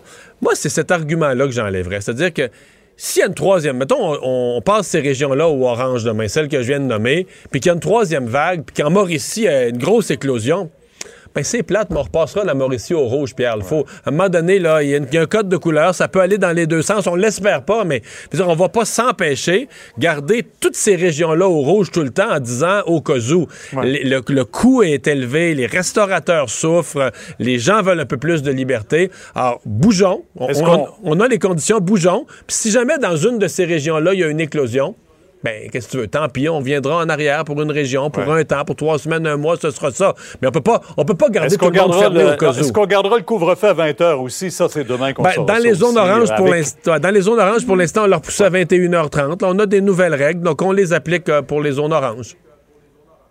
On verra. Merci. Au revoir. Demain, 17h, M. Legault. Or, euh, voilà, euh, Vincent, ben, euh, parlant de couvre-feu, il y a des étudiants à l'université Bishop, j'ai l'impression, qui vont, qui vont brûler leur prêt bourse.